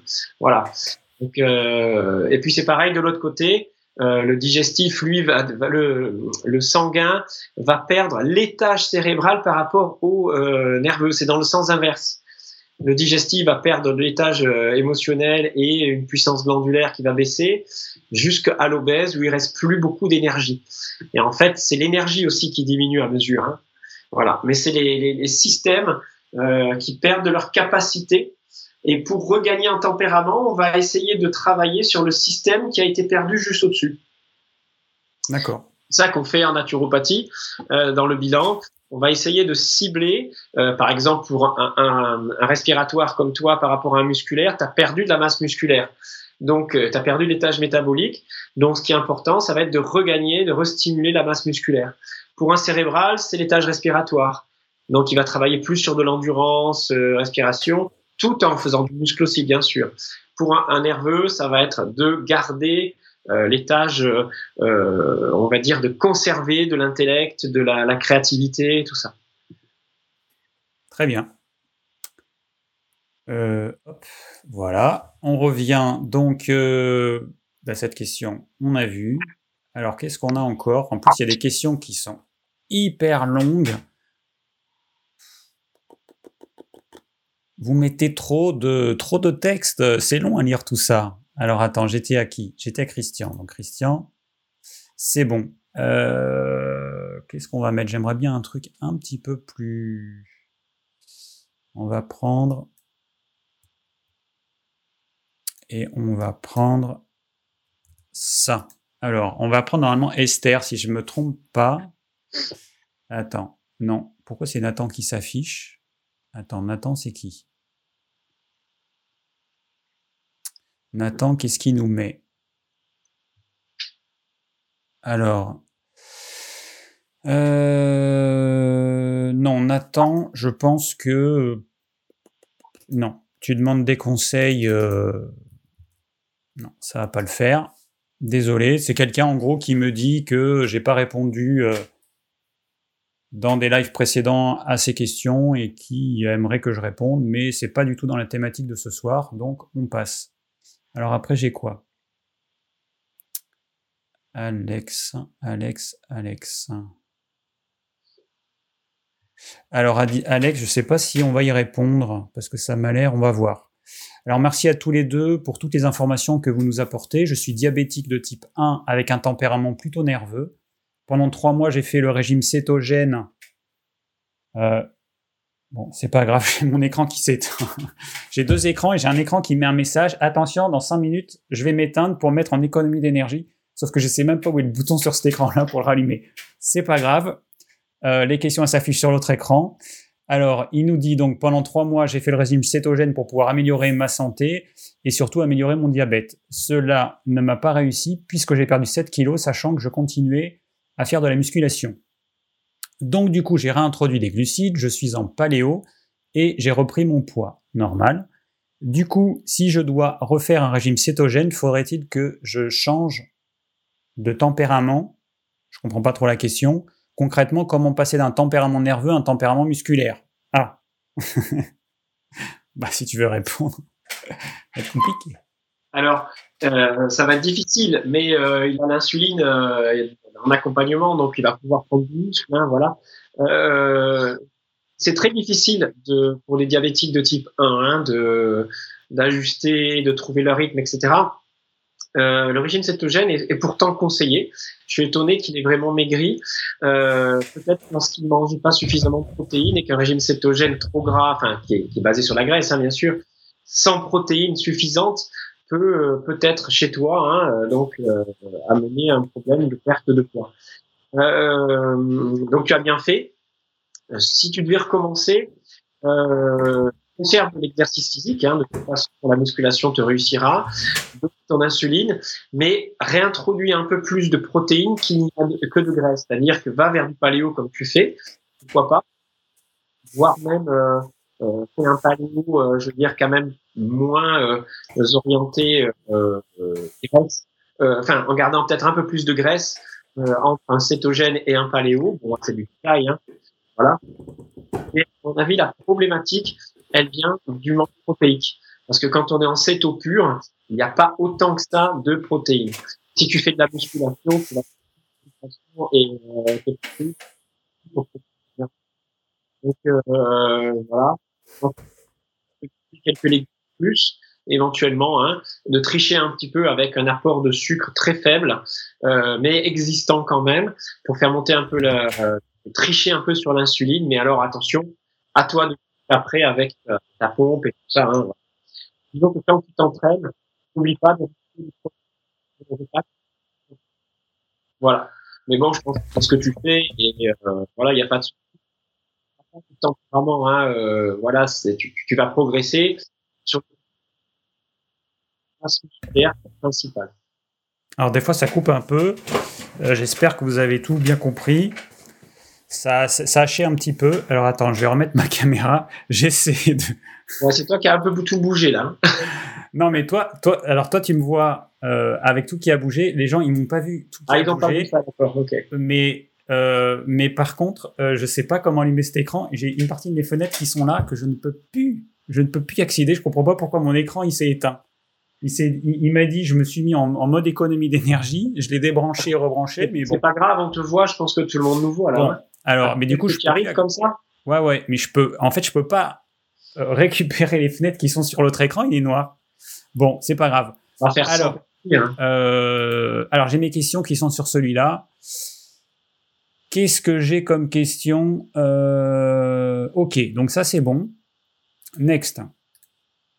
Alors là, normalement, c'est la question d'Esther, si je me trompe pas. Ok, alors Esther, le sujet de ce soir, tombe bien, je suis diagnostiqué mon tempérament par le docteur R. Donc elle met pas le nom du docteur, très réputé dans le milieu énergétique naturopathique. Le docteur R, je sais pas quoi, ER, plus loin. Euh, alors donc, je reprends, le sujet ce soir tombe bien. Je me suis fait diagnostiquer mon tempérament par le docteur Machin, et depuis, je suis au plus bas. Selon lui, je présente les défauts de chacun des tempéraments, mais sans aucune de leurs qualités. Je serai faible, peureuse, tendant vers le surpoids, sèche, euh, tant de l'intérieur que de l'extérieur selon lui. Il m'a dit qu'il n'était jamais tombé sur un cas comme moi. Depuis, je me remets énormément en question et je ne comprends pas ses propos. Comment peut-on présenter les caractéristiques des quatre tempéraments qui sont pour certains euh, contradictoires? Le docteur m'a parlé de la sécheresse de mes muqueuses comparable à celle des plaines désertiques du Sahara. Je te passe les autres, les autres comparaisons et envolées lyriques que j'ai eu à subir. J'ai payé 130 euros cette consultation de 45 minutes, 5 minutes de questions, 2 minutes d'auscultation et le reste d'insultes. Bon, ok. Alors, mais... Je sais pas. Alors, tu pas euh, énergéticien euh, qui demande 130 euros par consultation. mais tu connais euh, ce médecin? Non, non, non, non, pas du tout. Moi, je, je, je, sais pas qui c'est. Alors, c'est quelqu'un de très réputé, mais je, je sais pas qui c'est. les gens, il, faut, que, enfin, quand on, quand on va, quand on, on nous dit ça, c'est risible. Je veux dire, il faut pas prendre ça au sérieux. Ça fait ce qu'on appelle, ce qu'on a un conflit diagnostique.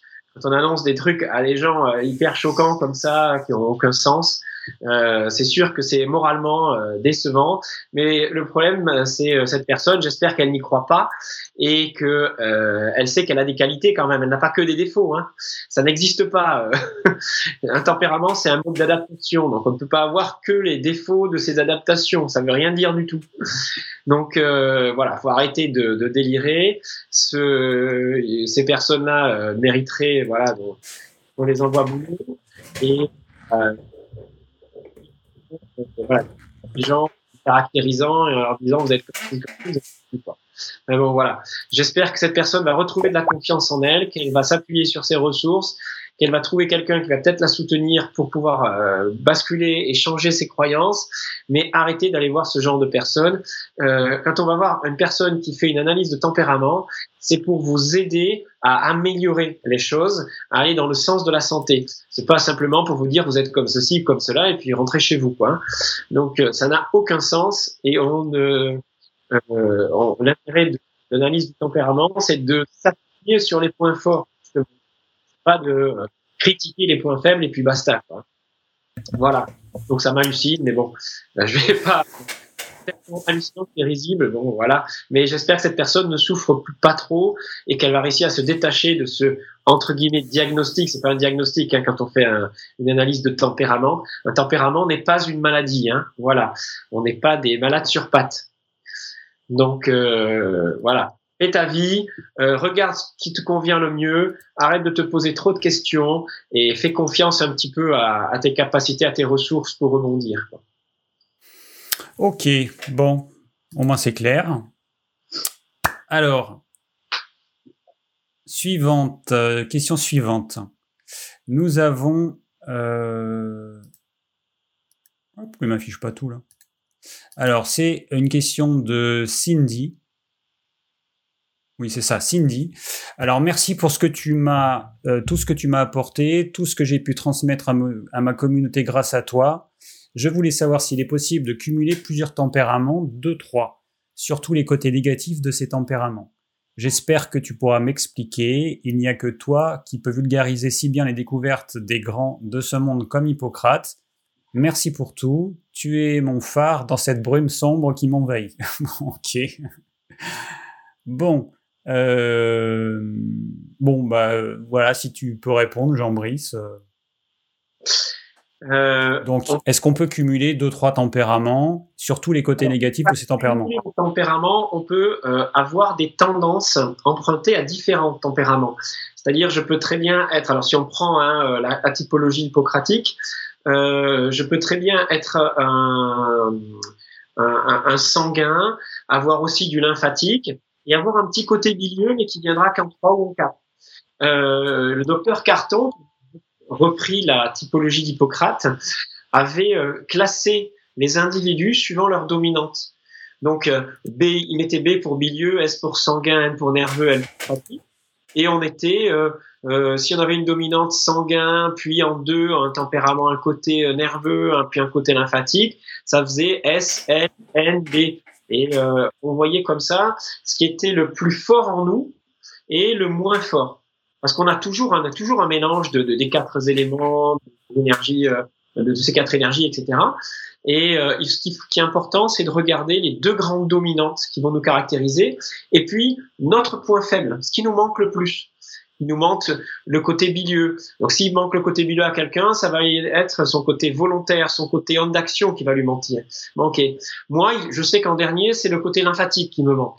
Donc, euh, il va me manquer le côté contemplatif, le côté réceptivité, le côté euh, euh, lâcher prise.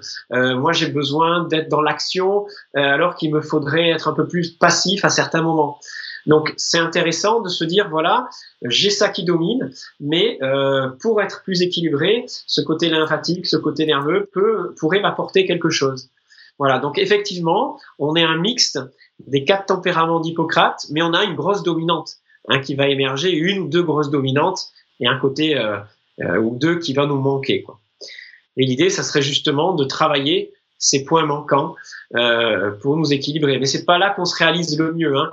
On va être attiré spontanément dans ce qui est dominant en nous. Voilà. Et, c'est en ça que c'est un outil de connaissance de soi qui va nous permettre aussi d'être plus tolérants avec les autres et avec nous. Se dire, voilà, ben, j'ai certaines qualités qui me manquent pour faire ceci ou cela, et euh, ben, c'est pas grave, je vais faire avec autrement, et je m'adapte comme ça. Ok, alors, euh, bon, il est déjà euh, tard finalement. Alors, j'ai euh, lu quelques questions. Il y, a, il, y a, quand même un certain nombre de questions qui montrent que les gens n'ont pas trop compris. Donc, bon, hein, est-ce que quel type de jeûne, pour quel tempérament C'est pas. Mais je comprends la question, effectivement, oui. C'est pas, c'est pas aussi, c'est pas aussi simple. Hein. Bon. Bah, disons que dans l'esprit, pour, pour, pour simplifier, on, on, va dire que les techniques extrêmes sont réservées à des vitalités importantes. C'est-à-dire qu'un musculaire, un sanguin, il va encaisser des choses qu'un nerveux, un lymphatique ne, ne, pourra pas encaisser. Donc, dès que vous vous lancez dans du jeûne ou dans des choses comme ça, euh, plus il y a de vitalité, plus la technique, le jeûne pourra être long, euh, voilà.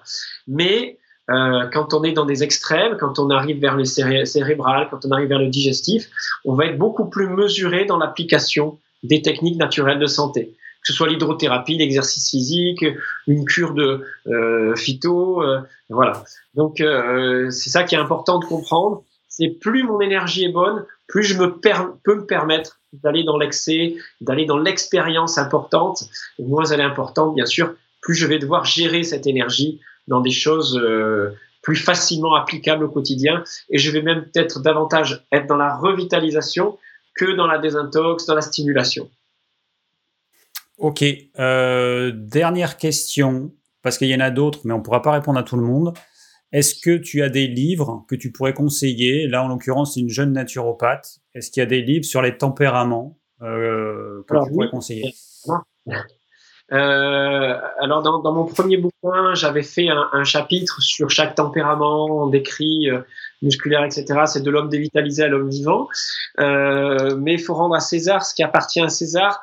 J'avais prévu de vous montrer donc le livre de Daniel Kiefer hein, sur le guide personnel des bilans de santé où là vous allez avoir, bon, c'est pas sur les tempéraments euh, naturaux exclusivement, mais vous allez avoir tous les tempéraments, toutes les, toutes les typologies qui existent, toutes les analyses de bilan de vitalité qu'on peut faire. C'est un livre exceptionnel, mais euh, au service voilà du naturopathe. Hein, voilà. Pour le commun des mortels, il faut vraiment être passionné.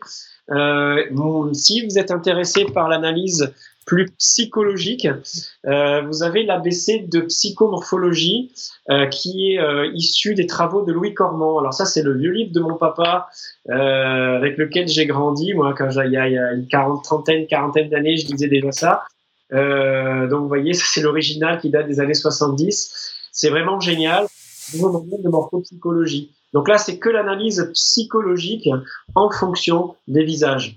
Voilà. Donc c'est vraiment un livre très très très riche, euh, super intéressant. Euh, voilà. Après, il doit exister des phases de naturopathie où sont abordés un petit peu les tempéraments. Mais là, je ne les connais pas, c'est des livres récents. Hein. Voilà. Ok, alors juste, je vais. Euh... Alors attends, je vais juste montrer. Voilà, c'est ça. Euh... Est-ce que c'est ça que je voulais faire ou quoi? Bon, en tout cas, ce que je veux, ce que je montre, c'est euh, c'est ton site. Oui. Alors c'est ton site juste pour euh, montrer que, bah, à la base, c'est quand même une école de naturopathie, que Jean Brice propose aussi des formations en ligne hein, euh, avec des certaines thématiques qui pourraient vous intéresser. Donc euh, voilà, n'hésitez pas à aller voir. Vous avez euh, le lien qui, qui, a été marqué sur la page. Je remettrai le lien tout à l'heure. Que les, les, formations que je propose, il y a des stages à la carte qui ne sont pas réservés à des gens qui se forment à la naturopathie, forcément. Hein. J'accueille des gens qui font d'autres formations à côté, des personnes qui veulent apprendre pour eux. Hein. C'est voilà, c'est euh, la santé mis euh, au service de tout le monde. Hein, voilà. Et on peut faire des stages indépendamment de tout un cursus, bien sûr aussi. Hein. Voilà. voilà. Donc là, hop. Voilà. Donc j'ai montré ça. Comme ça, vous irez voir tranquillement si ça vous intéresse. C'est gentil, David. Euh, Qu'ai-je à dire encore? Eh ben, écoute, je ne sais pas. Je pense qu'on va finir. Moi, je vais aller manger ma petite soupe du soir. Euh, Bon appétit. Merci. Est-ce que tu as, est-ce que as quelque chose à dire avant la fin? Ben, je vais te remercier de m'avoir accueilli et puis de, de divulguer comme ça, euh, de répondre aux questions de personnes qui sont un peu perdues. C'était aussi l'idée que je voulais mettre en place quand j'ai fait ma chaîne. C'était de, de montrer qu'en fait, euh, ma, chaîne s'appelle Réflexion naturopathique. C'est de montrer en fait qu'il vaut mieux des fois avoir une réflexion, de montrer jusqu'où on peut pousser la réflexion pour montrer qu'il n'y a pas de vérité en, en, médecine, en santé, et qu'il faut être très très prudent euh, de, par rapport à ce qu'on entend, et que euh, les conseils doivent toujours être individualisés. Et, la notion de tempérament nous aide à comprendre qu'on est vraiment différents les uns des autres et qu'il n'y a pas de régime idéal, il n'y a pas de, de, de, technique de santé miraculeuse. Faites-vous confiance, soyez à l'écoute de, euh, de, de, de, vos réactions en fonction des expériences que vous vivez dans ce domaine-là. Et euh, sachez que vous êtes toujours les mieux placés pour savoir ce qui est bon pour vous. Voilà. Et laissez parfois votre mental de côté. Soyez bien à l'écoute de ce qui se passe en vous et vous verrez, vous ferez les bons choix. Parce qu'aujourd'hui, on voit tellement de choses sur Internet et de choses contradictoires que les gens sont paumés et vont consulter des gourous, des personnes qui leur racontent n'importe quoi et comme tout à l'heure, ça crée des dégâts pas possibles et on en récupère de plus en plus. Donc, euh, gardez un peu de lucidité s'il vous plaît. Tout à fait d'accord. Bon. Et c'est là aussi pour ça, donc c'est ça qui est bien. Bon, ben merci beaucoup. J'espère que ça vous a plu. Euh, pour moi, c'était une nouvelle expérience parce que c'est pas évident de euh, de changer ses habitudes. Voilà, moi j'ai mes petites habitudes, euh, questions-réponses. Voilà, c'est un peu différent, ça me plaît beaucoup. Et, et ben, j'espère que ça vous a plu. Donc, nous, on se voit dans un nouveau live euh, prochainement, normalement dans deux semaines. Petite chose que j'ai pas dite au départ, donc évidemment ce sera disponible en podcast comme d'habitude. Et petite chose que j'ai oublié de dire, c'est que probablement je vais changer euh, mes lives. Je vais euh, sûrement supprimer l'actu de la semaine et je vais faire des petites vidéos toutes les semaines si j'ai le temps, que de l'actu de la semaine. Voilà. Et du coup le live il sera que pour les questions. On va voir. C'est, je commencerai la semaine prochaine a priori. Bon, eh ben on est bon. Hein euh, je vous souhaite donc une très bonne soirée. Merci d'avoir été aussi nombreux et, euh, à bientôt euh, pour un prochain live. Ciao